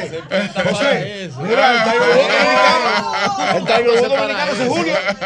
Ese es Julio, mira. ¡Ey! ¡Ay, mira Julio! Señores, vemos a Julio y Virgilio en su eh, cochecito de golf. Y después lo vemos cada uno dando unos golpes extraordinarios. El golf une. Cero, Oye, cero, cero fotos cuando nos cayó el agua. eh. Ay, pero bien. Ey, pero mira sí, qué sí. swing tiene Julio Martínez bien. Pozo. Sí, ¡Wow! sí, sí. Bueno, señores, vamos, vamos para adelante, vamos para adelante. Sí. Vamos para adelante. Eury Cabral. Gracias al Dios Todopoderoso Jesús, mi Señor, Salvador y Guía. Como siempre, inicio con la palabra de Dios. Salmo 18.2. El Señor es mi roca, mi fortaleza y mi salvador. Él es mi escudo, el poder que me salva y mi lugar seguro. Amén. Siempre, Amén. Qué siempre bonito eso. Miren, quiero hablar de los avances que informó en este fin de semana el ministro de Turismo. Una perspectiva interesante dentro de este mundo tan complicado y sobre todo esta situación económica es, es algo que, que refresca. Pero primero quiero enviar nuestra condolencia a Abel Martínez, ¿verdad? A su hermano Mayobané, a toda la familia Martínez Durán ante la pérdida de su madre Mélida Durán. Eh, todo nuestro apoyo en este momento, consuelo y fortaleza del Señor para toda esa familia. Tenemos entendido que incluso dentro de un momento eh, el presidente Luis Abinader estará dándole el pésame y que el expresidente Leonel Fernández también estarán hoy en la mañana en la funeraria en Santiago porque el entierro es a las 3 de la tarde. Así que toda nuestra solidaridad Abel Martínez en este momento y a toda la familia. Y agradecer a Armando Guareno, que es el director del Festival del Cine RD, FEX Cine RD 2023. Hoy es la rueda de prensa, esta tarde es la rueda de prensa a las 7 de la noche en el Palacio del Cine de Blue Mall. Y ahí estaremos compartiendo todos los detalles de este importante festival que arriba a su eh, una nueva jornada importante en el 2023 y estaremos con él apoyándolo ahí. Mañana daremos todas las informaciones. Miren, el ministro de Turismo nuevamente dio informaciones sumamente interesantes en los análisis que está haciendo. En días hicimos un análisis de cuáles son las perspectivas de la economía y uno de los puntos, de los logros importantes que se veían en la economía dominicana era el turismo. Era como la tabla, de alguna manera, la tabla de salvación frente a todas estas cosas que están pasando a nivel mundial. con el asunto de las tasas de interés, con el asunto de la inflación, con el alza de los precios. República Dominicana, consolidada como una potencia turística, cada día muestra más un avance en ese sentido. Y partimos del hecho de que se va a acercar a una meta que cuando el presidente Danilo Medina llegó al poder, recuerden en el 2012, dijo que la locomotora del desarrollo de la República Dominicana iba a ser el turismo y que la meta era, en el periodo, él hablaba del, 2020, del 2012 al 2022, alcanzar 10 millones de turistas. Esa fue la meta del presidente Danilo Medina cuando llegó. Decía, debemos nosotros tender a ser como España, que tenía 40 millones de habitantes en ese momento y tenía 40 millones de turistas. Y por eso era una potencia turística. Y precisamente, a pesar de lo que pasó en el 2020, porque lógicamente recordemos que el 2020 fue un año perdido en todos los órdenes, pero en el 2023, si quitamos el 2020, la previsión que hizo el presidente Medina se dio exactamente, prácticamente. Del 2012 al 2022 debió lograrse, pero si quitamos el 2020, no lo contemos, al 2023. Ayer anunció el ministro de Turismo que en este año 2023 vamos a llegar a tener 10 millones de turistas, lo que era la previsión. Sí, porque tiene 3 millones Sí, sí, no, la- 745 La, la- proyección es Es 10 mucho millones en este año. Él daba y daba datos interesantes, porque los daba, y, y me parece sumamente importante esto, porque daba datos por países, por ciudades en el mes de abril. Decía que el mes de abril, como, como ha sido la tendencia en los últimos tiempos, cada mes de estos años supera el mes de todos los años anteriores. Dice que eh, en abril de este año se recibieron 862.705 turistas, visitantes por vía aérea y turístima, lo que rompe el récord, porque eh, en el 2022 fue de 6.000 de 681.567 y en el 2019 se superó en un 17% esta cantidad en este momento. Es decir, que vamos cada vez avanzando más por la proyección, por la consolidación del turismo. Y él daba algunas particularidades. Por ejemplo, ¿qué ha sido el comportamiento en sentido general? Decía, en abril del 2019, 504.223. En abril del 2020, lógicamente la crisis turística, eh, la crisis mundial que afectó a todo, solamente vinieron 102 turistas. En el 2020 fue el año de la pandemia. En el 2021 creció a 225.815, ya comenzó la recuperación por el trabajo que se hizo. En el 2022, 513.197, como dijimos, y en el actual, 587.455. Es decir, la tendencia de ir subiendo, creciendo y la meta a ser alcanzada. Por aeropuertos, el de Punta Cana es el principal aeropuerto que más recibe, el 60% de los pasajeros, las Américas el 23%, el aeropuerto del Cibao el 10%, el de Puerto Plata el 5%, el Catey, la Romana y la Isabela, entre todos el 2%. Miren esto interesante, ¿cuáles son los países que más turistas nos trajeron en el mes de abril? Estados Unidos, el principal, con el 47.2%, luego Canadá, 19.5, Colombia, Colombia, oigan qué importante, 3.7, están viniendo muchos colombianos, como muchos dominicanos están yendo, porque se ha fortalecido esa relación entre ambos. Argentina el 3.1 y Francia el 2.4%. ¿Cuáles ciudades, estos son países, cuáles ciudades nos mandaron más turistas en el mes de abril de este año? Nueva York, 4%. Toronto, 1.3%. Importante Toronto porque se empieza a despertar nuevamente el turismo desde Canadá, que se había frenado por la pandemia y que todavía no se había disparado, pero que ya empieza. Recuérdense que en un momento Canadá era uno de los principales emisores de turistas para República Dominicana antes de la pandemia. Bogotá es el tercero con 1.2%, Miami el cuarto con 1% y Lima con el 0.8%. ¿Qué significa esto? que las estrategias turísticas que se están desarrollando, tanto de parte del gobierno central como específicamente del Ministerio de Turismo, esta eh, agresiva campaña que tiene el ministro de visitar los países, visitar los mercados directamente. Recuérdense que con la guerra Rusia-Ucrania perdimos dos mercados importantes, que fue la propia Rusia y la propia Ucrania que dejaron de enviar turistas por la situación de guerra, que era un mercado sumamente importante. ¿Qué hizo el ministro? Lógicamente buscó otros mercados, y ustedes vieron que hay algunos mercados latinoamericanos que no estaban, se fortaleció con Europa, se fortaleció con los Estados Unidos y con otras islas importantes, y ha tenido una campaña agresiva y permanente de que se siga viendo a República Dominicana como uno de los destinos turísticos más importantes del área del Caribe. Eso ha dado esos resultados y lógicamente vamos a lograr, y ojalá trabajemos todos para que así sea, porque evidentemente en este panorama tan incierto, el turismo se ve como la diadema, como el diamante, como la, el elemento fundamental que brilla y le da consolidación y potencia económica a la República.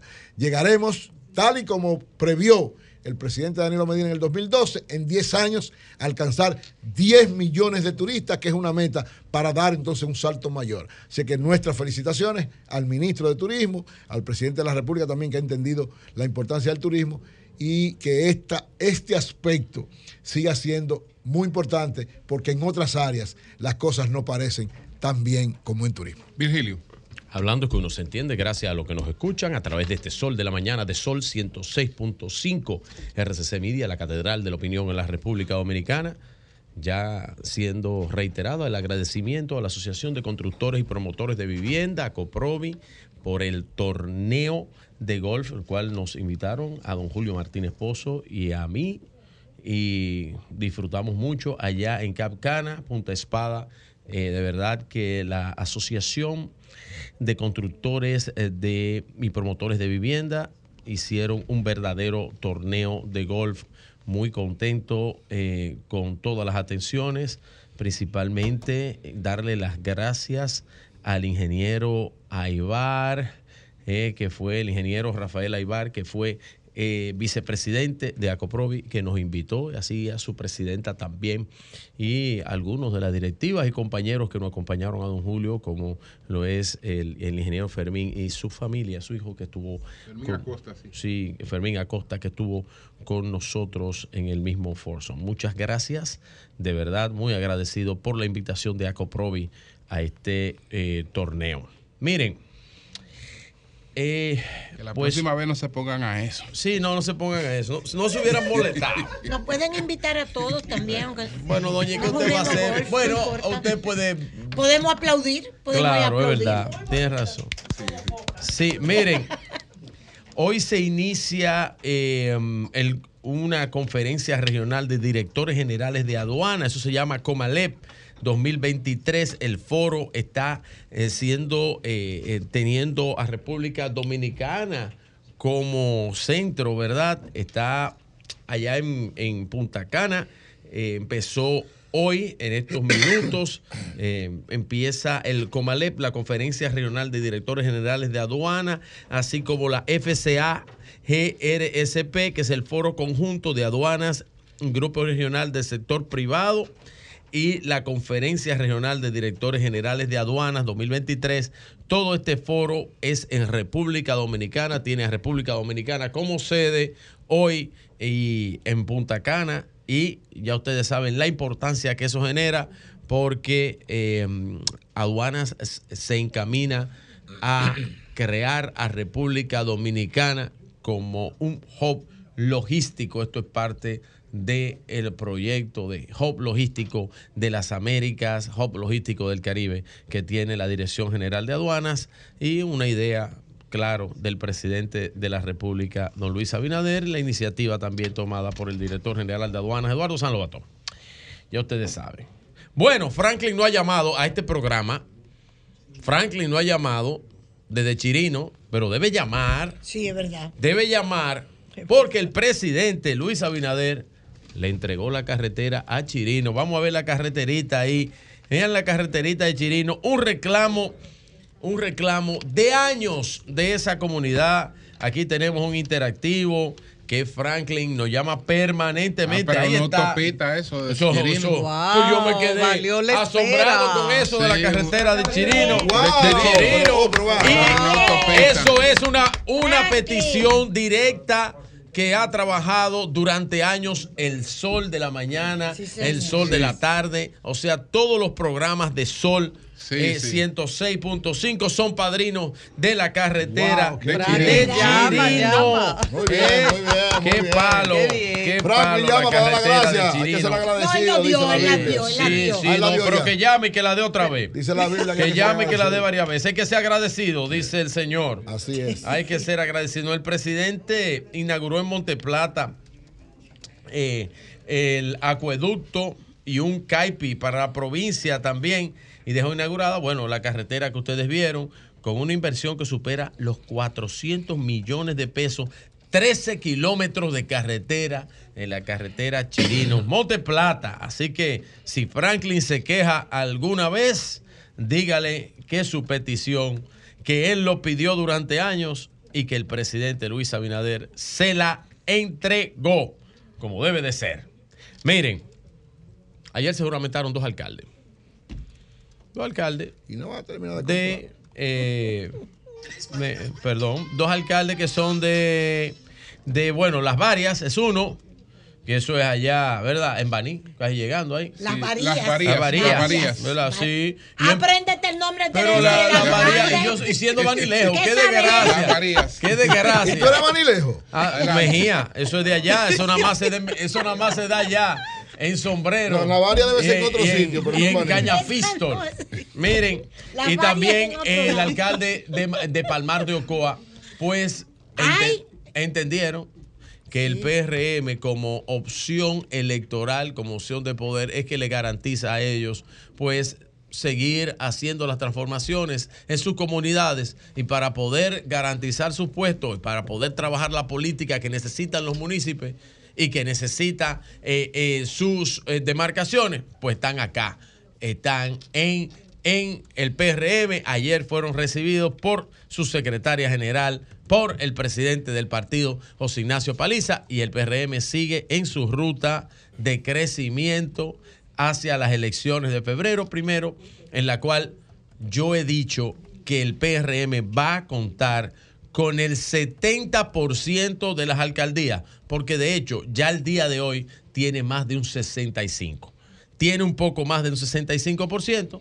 Así que viendo eso y viendo los resultados que va a tener el PRM a nivel eh, municipal, puedo asegurar que el 70% va a ser del Partido Revolucionario Moderno. Para terminar, don Julio, porque Sí. tenemos al ingeniero Salcedo, y esto es importante, porque vamos a hablar de agua. Aquí en. Yo quiero. Hoy los partidos van para la Junta Central Electoral. Y los partidos van para allá eh, con el asunto este de la. De eh, la, reglamentación, ¿verdad? De la Junta Central Electoral sobre las reservas de las candidaturas por nivel electoral, que es lo que manda el reglamento, que es lo que manda la ley, aunque José Dante dijo dos o tres cosas que dice que no, pero eso es lo que manda y él lo sabe, eso es lo que debe de ser, porque los grandes sufridos serían los más de a pie, porque lo que quieren es quitar la candidatura a los regidores para dársela en senadores, para dársela en alcalde y para cogerla en los niveles que menos reservas tienen, quitársela a los regidores que sí se pueden reservar eh, una cantidad de más de 200 por el número del 20% del nivel de elección y utilizarla en otro nivel de elección. Debiera ser, y lo que debe regir es lo que manda y lo que mandó el TC por nivel electoral y por nivel de elección. Así que yo no creo que los partidos tengan muchas cosas ahí que logren hacer. Creo que esto va a ser, como he dicho, un gran ejercicio para el Tribunal eh, Constitucional, que al final es que va a tener que decidir, al final es que va a tener que decidir este asunto. No, aquí es que se trabaja, Pedro Jiménez. No, de afuera no se trabaja. Si usted se sienta en el micrófono, usted opina sobre Es algo. verdad, y Sí, porque ¿verdad? así no, eso es irresponsable de tu parte hablar de no afuera. por no, ahí, pero doctor. diga, diga, diga. Es una no pregunta. Sí, no me, han pre- al mundo. me han llamado que la carretera está muy bonita, que va a desarrollar va am- ampliamente esa zona, pero que le pregunte a usted que si le están pagando a los contratistas. A los contratistas. Pues Una- yo, mira, pues ahí está tu pregunta, hágasela Bueno, ahí pues- al ministro, al ministro del INE, que yo sí creo que le está pagando y le está pagando Bueno, todo el este mundo. porque siguen construyendo. eso. Siguen Bueno. construyendo. Y ese contratista, que lo llame, que lo Bueno. llame. Don Julio. Cambio fuera.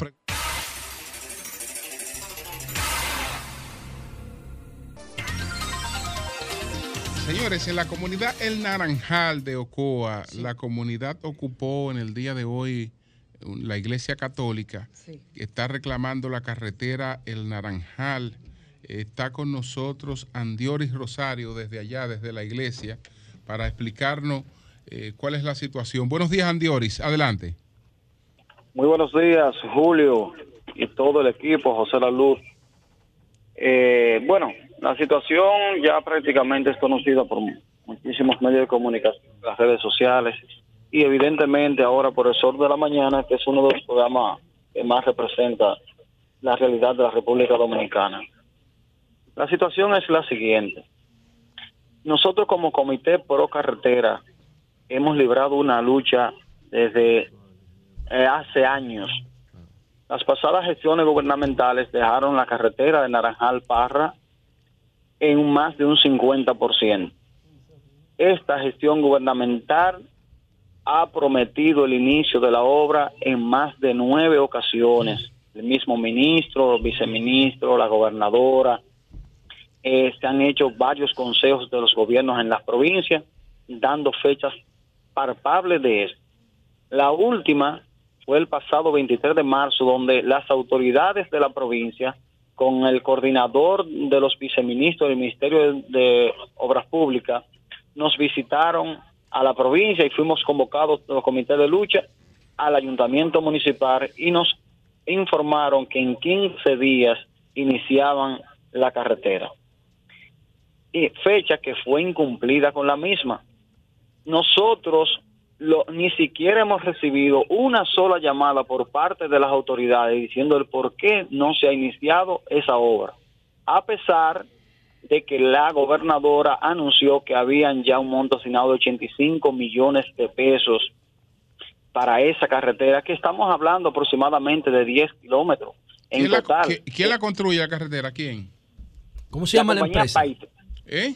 Payton, Payton. Payton. Ok. Sí, sí. El, el ingeniero Juan Santiago, incluyendo cuando se dio el primer Picasso del corredor Padre Luis José Quinn, el tramo de los dos de los 20 kilómetros que faltan, Sí. informó que en- en- también ahí se nos dio una fecha. En 15 días inicia esa, esa carretera y también fue incumplida por parte de, de- de ellos. Una- aquí hay dos cosas diferentes. ¿Ustedes le atribuyen el incumplimiento a el gobierno o al contratista? Bueno, José, yo te puedo decir, el, el contratista ha dado varias fechas en innumerables ocasiones. Ahora bien, son las autoridades del Ministerio de, de Obras Públicas que han ido a la provincia a anunciar fechas. Ha sido el mismo ministro que en varias ocasiones ha dicho esa obra no se va a detener porque los recursos están ahí. O sea, nosotros lo que nos interesa es que se construya la carretera. Y el seguimiento local de allá, la- porque hay, se supone que hay una gobernadora, autoridades locales. ¿Qué le dicen a ustedes? Bueno, que la carretera se va a hacer. Bien. Eso es lo ¿Cuántos único, pero, kilómetros oye, son por último? 20 kilómetros. Estamos hablando. ar- No, no, no, no, nueve kilómetros aproximadamente, nueve, diez kilómetros. Nueve, Que- nueve. Pues que vamos, vamos. Mira, pero a no, y, y hoy no se va, y, y el culto entonces, los cultos de la iglesia no se van a hacer hoy. Bueno, hasta el momento nosotros estamos esperando que una comisión del Ministerio de Obras Públicas, tenemos mañana a las 10 de la mañana una reunión ya con, con una representación con el, con el Monseñor eh, Masalles, que ya tenemos una cita a las 10 de la mañana que nos va a recibir quien tuvo acceso a hablar con el presidente. ¿Cuánta gente hay dentro de la iglesia? 51 personas. ¿Y, y dónde hacen pipí y todo eso? Bueno, pues gracias. eso, gracias, señores, es importante, una Bueno, iglesia la lo que iglesia, tiene la iglesia baño, la iglesia tiene baño. Andioris, gracias, gracias, Andioris. Nosotros tenemos ese caso pendiente, señores. Para, para, Gracias. gracias, Andioris. Ah, Gracias. Eh, Sí. eh, lo tenemos pendiente, ¿eh? Porque ustedes también me escribieron. Señores, y son está 52 pendiente. gente así nada ahí adentro. ¿eh? Mire, eh, Y en- ellos en- viven ahí mismo los- cerca, ellos salen ahí No, ellos no y salen, ellos no salen. No, no, no, Julio, ellos no salen, ¿no? Julio, rapidito, Sí. porque está ya Sí. ingeniero. En Canta la, Canta la Rana del Canta sector la Los. Tres Brazos, hay un hombre que asesinaron, que resultó muerto, está tirado su cadáver. Lo asesinaron y él resultó muerto. No, no, otro, otro que está asesinado. Ah, ah. Y yo hay otro que resultó herido. No, no. Fue que otro resultó herido. muerto que falleció Pero el muerto está en la Ay, calle caramba. tirado. Encanta la, La rana, rana. del sector Los Tres Brazos con una sábana Sí. arriba y no ha ido. Ingeniero el Salcedo, primero vamos a dar una información general sobre la sequía. El ingeniero Salcedo, eh, asesor de operaciones de la casa. Adelante. Espérate. Vuelve atrás. ¿Cómo que asesor de operaciones? Él es el director.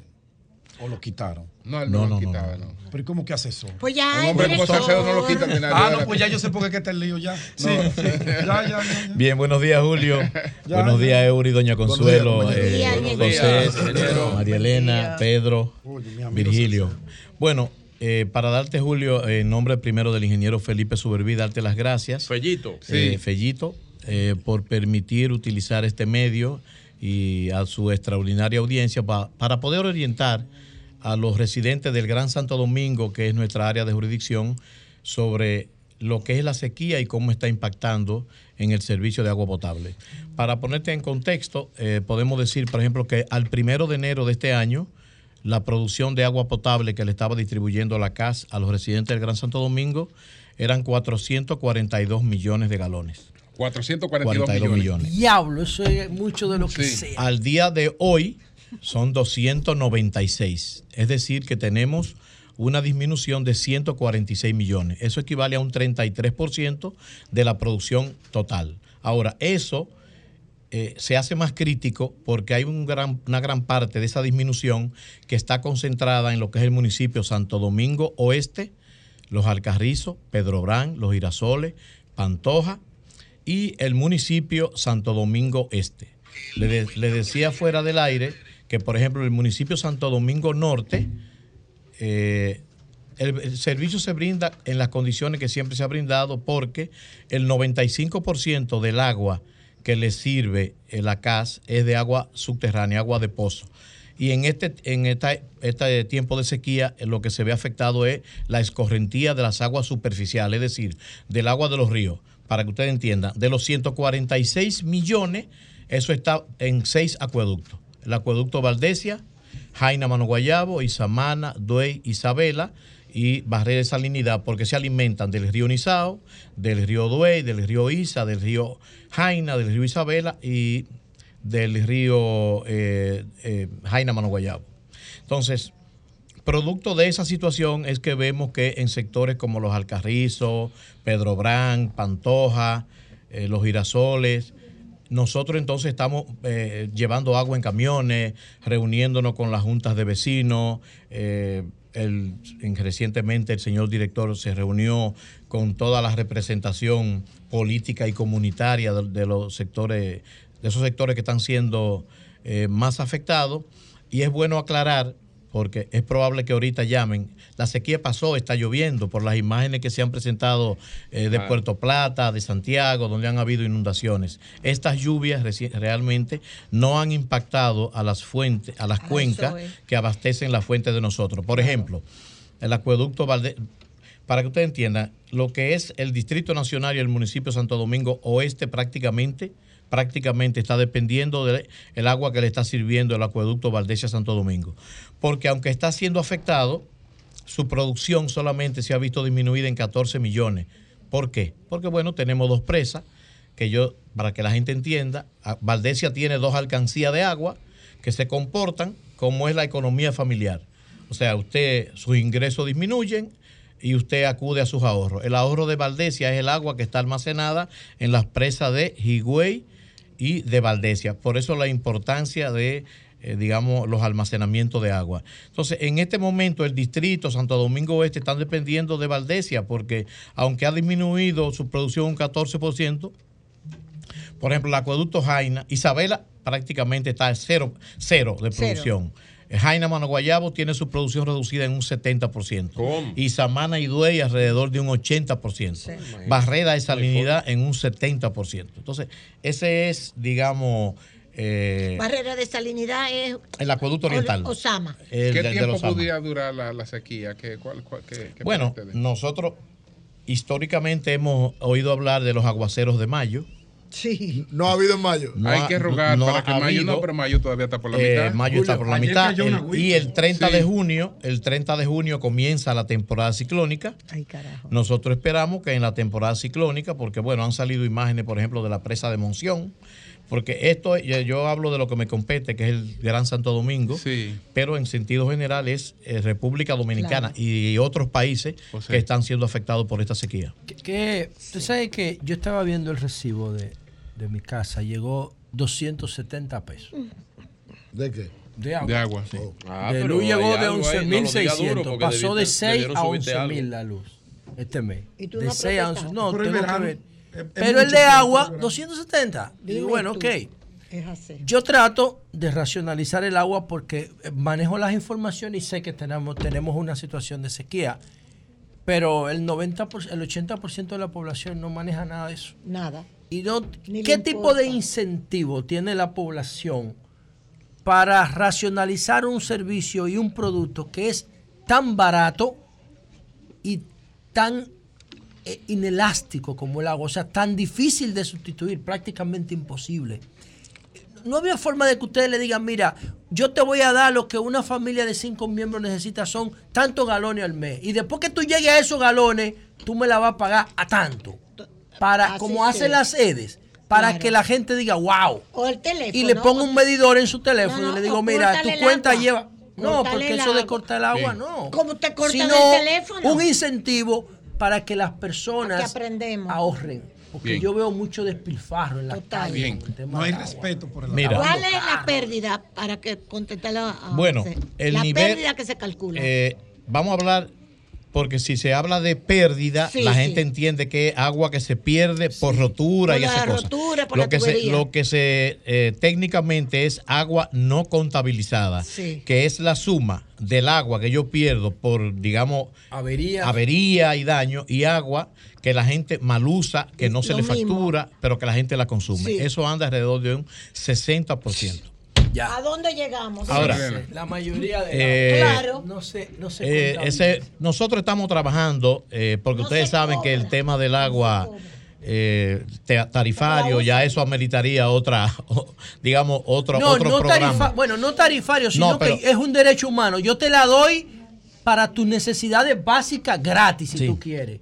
Pero a partir de ahí, yo te la voy a cobrar. ¿Por qué? Porque ya yo estoy pasando de mi obligación como, se- como gobierno a que tú agarres mi agua para lavar un carro. Claro. Nos- mira, José, lo que estamos O, trabajando o es... limpiar el frente de tu casa con, a presión. Eso es muy normal y, y lo, y lo más crítico es que si te paras y le llama o le, le dice, mire, estamos en sequía, te, te- te- insultan.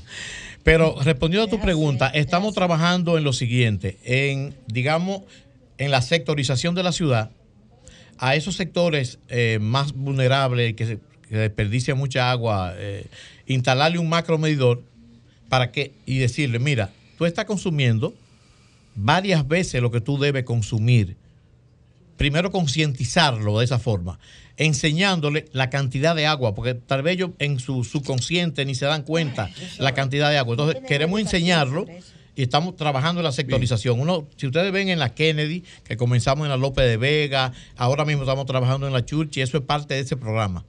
De sectorizar la ciudad de manera tal que le podamos poner un macro medidor micromedidores y entonces hacer un balance hídrico de forma tal que puedan eh, los ciudadanos saber la cantidad de agua que están mal utilizando. Ingeniero, tenemos que prepararnos a que este periodo de sequía se extienda más allá de lo esperado, a juzgar por los pronósticos de los expertos en fenómenos como el niño, que dicen el fenómeno del niño puede generar una temporada ciclónica menos intensa, pero mayores niveles de sequía. Sí, nosotros, digamos, eh, estamos trabajando de manera conjunta con lo que es la ONAMET, eh, somos parte de lo que es el comité de presa y estamos trabajando siguiendo los pronósticos meteorológicos, eh, porque es, digamos, la instancia oficial a la que debemos seguir. Normalmente en mayo es que llueve. Normalmente En mayo dice, debe aguas normalmente, pero y, no ha llovido. Para la nada. fruta, Pe- para la fruta pero hay que seguir, digamos, eh, eh, el tema. Todavía no estamos oficialmente, metro- eh, meteorológicamente, no estamos todavía en el, en el fenómeno del niño. Ahora, los modelos de pronóstico que manejan eh, las entidades responsables eh, indican que pudiera presentarse. Entonces, eh, por eso es mi participación acá y por eso es el llamado a la ciudadanía de hacer un uso racional, Racional. del agua, eh, tanto la que le servimos por las tuberías como la que le estamos llevando de manera gratuita a través de, lo- de los Ingeniero, camiones va- va- cisterna. vamos a responder algunas inquietudes puntuales. Días adelante. Buenos días. Buen día, Julio. Sí, Saludos para ese ilustre, saludos para todos ahí. Adelante, ilustre. Oiga, eh, el tema es el siguiente. Medio Ambiente no tiene autoridad legal, jurídica y operativa para clausurar todo estos caguates improvisados que hay en el país. No la tiene o, o es que no quiere. Buenos días, Julio. Buenos días, Sor. Dani González, Sí. de Brooklyn, New York. Eh, Lo que pasa es que lo, lo tuyo está en Santiago, Dani. Va- vámonos aquí. Buenos días, adelante. Buenos días, Julio. Sí. Oye, es de aquí de Los Minas. Adelante. No, en la Venezuela. No- no- a nosotros nos llevaba el agua los domingos y los jueves. Nos estaban mandando solamente los jueves. Y el jueves pasado nos volaron. Tenemos una sequía aquí. Con unos malditos apagones y una vaina. Es, es cansado que estamos. A ver si nos ayuda con, con el sinvergüenza que está de este lado. Bien, bien. Eh, sí, mire, lo que, pa- eh, lo que pasó... No, no, no, pero así no, así no. Pero le voy a explicar lo que pasó, lo que pasó el jueves, incluso la CAS lo publicó. Nosotros estuvimos haciendo un trabajo en la estación de bombeo del Tamarindo y anunciamos que eso se iba a ver afectado por un periodo de 48 horas eh, para corregir una avería que no tenía inundada la estación de bombeo. Por eso fue el problema. Eh, ya a partir de esta semana eso se va a normalizar. Bien. Buenos días, adelante. Buenos días. Sí, buen día. Adelante. Sí, hermano, le estoy llamando para tocarle un tema que no tiene que ver con el agua. Ah, no, pero escúchame que ahora, ahora, ahora estamos en agua. Buenos días, adelante. Buenos días. Sí, Sí, ¿cómo está el equipo? Les habla la ingeniera Pion. adelante. Óigame una cosa, todavía le están pagando los dos millones al que al español que está en la reforma de la policía. Bueno, escúchame que estamos en agua. Buenos días, adelante. Muy buenos días, mi nombre es Carlos Solín. Sí. Es con relación a la, fa- la escasez de agua que existe en Colina del Arroyo. Eso es entrada de los Guaricanos, Santo Domingo Norte.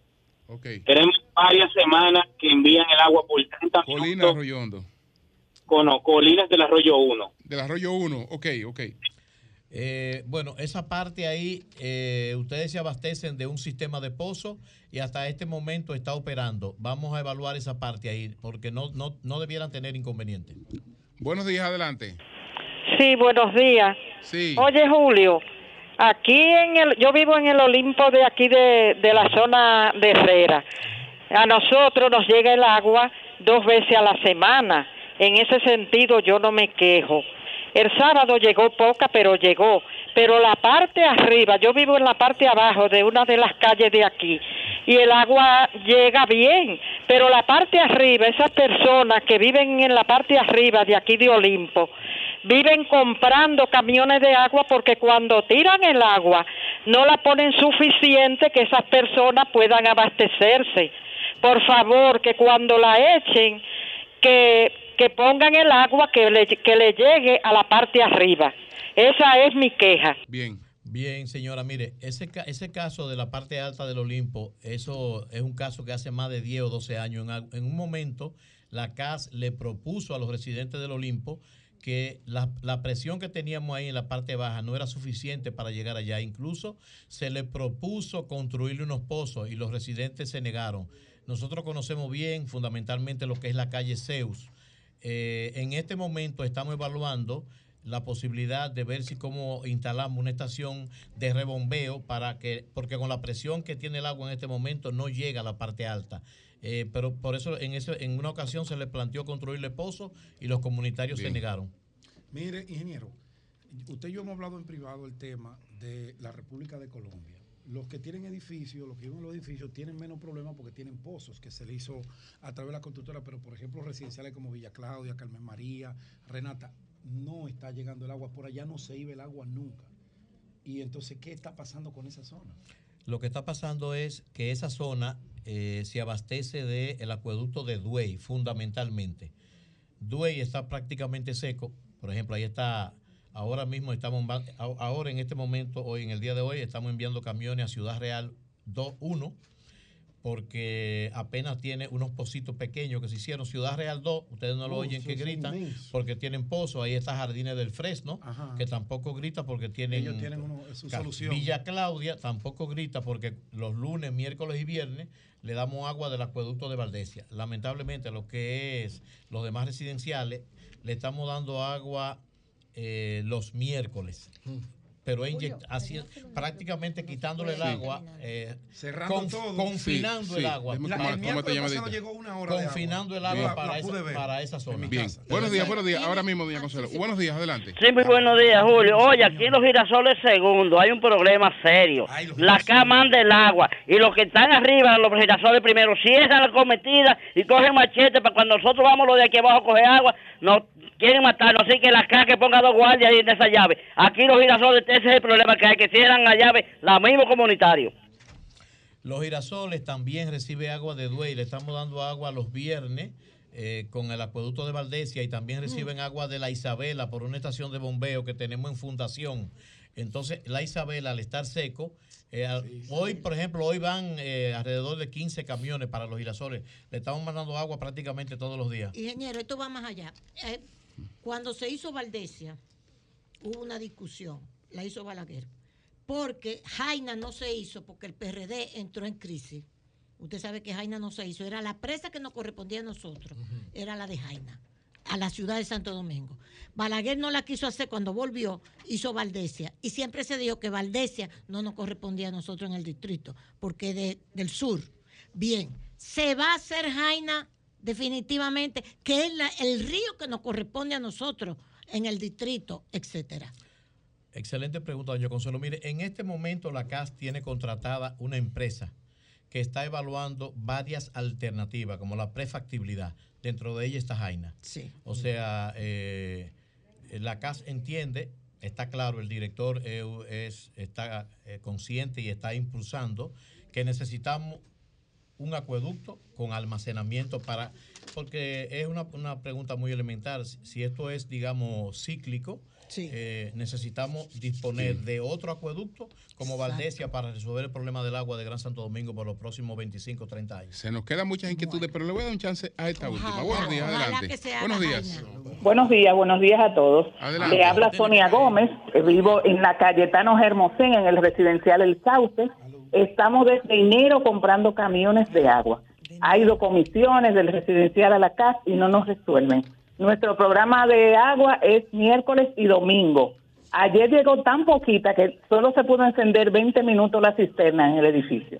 Somos 10 edificios y estamos todos con la cisterna llena, eh, perdón, vacía. En este momento los camiones no nos responden los mensajes, es decir, ni teniendo el dinero podemos tener el agua porque la CAS tiene todos los camiones en el día y tienen una lista de espera muy grande. Desde enero se habló de una válvula de presión que está dañada. Entiendo que por ahí debe venir el problema, pero la CAS no nos da respuesta y estamos desesperados. Bien. Eh, no, no tiene que ver con válvula. eh, lo que pasa es que el sauce, al igual que otros residenciales, está ¿Cuál es en, ahí en la parte de la José Contreras. La José Contreras, ok, En ok. la, sí, la calle Taros Hermosén, ahí en la calle Taros Hermosén. Y entonces, por ejemplo, ayer estuvimos evaluando sectores críticos como el Atala, el Portal, de, de toda esa zona, lo que es Matahambre, eh, y básicamente es por un tema de presión en las redes de las tuberías, que como son la parte alta, no es que, no es que dure una hora ni dos horas, es que ya eh, nosotros en la noche tenemos que proceder al llenado de los tanques y se termine el horario de servicio. Ahí hay personas que por eso nos dicen, no, la mano llegó una hora, dos horas. Pero es un tema de presión en las redes. Ingeniero, en Santo Domingo, en la autopista de San Isidro. Pradera tropical. Sí, claro. Eh, la autopista de San Isidro, el, el Santo Domingo Este está dividido como en dos Oh, circuitos. usted tiene el control Una de todo. parte No, que se abastece por los campos Él no está leyendo, no lee nada. Y Todos los residenciales que están en la San Isidro. En San Isidro tenemos los tanques en un terraplén ahí que se abastecen del acueducto Barrera y Salinidad. Eso precisamente Bueno. por el déficit de la producción del acueducto Bueno, Barrera y Salinidad. vamos a traer al ingeniero Salcedo dentro de unos Pero- días otra vez. Pero por favor, maestro. que falta mucho Sí. Repítame el cargo del ingeniero. El a ver si es ingeniero- que esto está mal escrito. El ingeniero Luis Salcedo. Director de operaciones de la Corporación de Acueducto y Alcantarillado de Santo Domingo. Parece que no. El, maestro, el maestro es un hombre que antes de hacer una presentación Pedro, investiga todo. Pedro, ¿Qué- el cargo, no lo- tiene, el cargo no tiene nada que ¿Y ver cuál es con, el con cargo? las funciones, con el trabajo. Con la pregunta final, ingeniero. ¿Cuál es la fa- Fellito lo quitó del puesto. No, no, en absoluto. ¿Y cuál es el y usted era el director antes. ¿Por qué? Explíqueme eso. Una cosa no tiene que ver con la otra. ¿Cómo que no tiene el- que ver? No, no. El asesor lo que da idea no es No, no, eso Pero ¿cuál es asesores. ese cargo? Hay asesores No. poder- más poderosos. Eh, quitó. No, pues, El ingeniero Salcedo, no puede asesor de operaciones. Óyelo ahí. Cambio y fuera.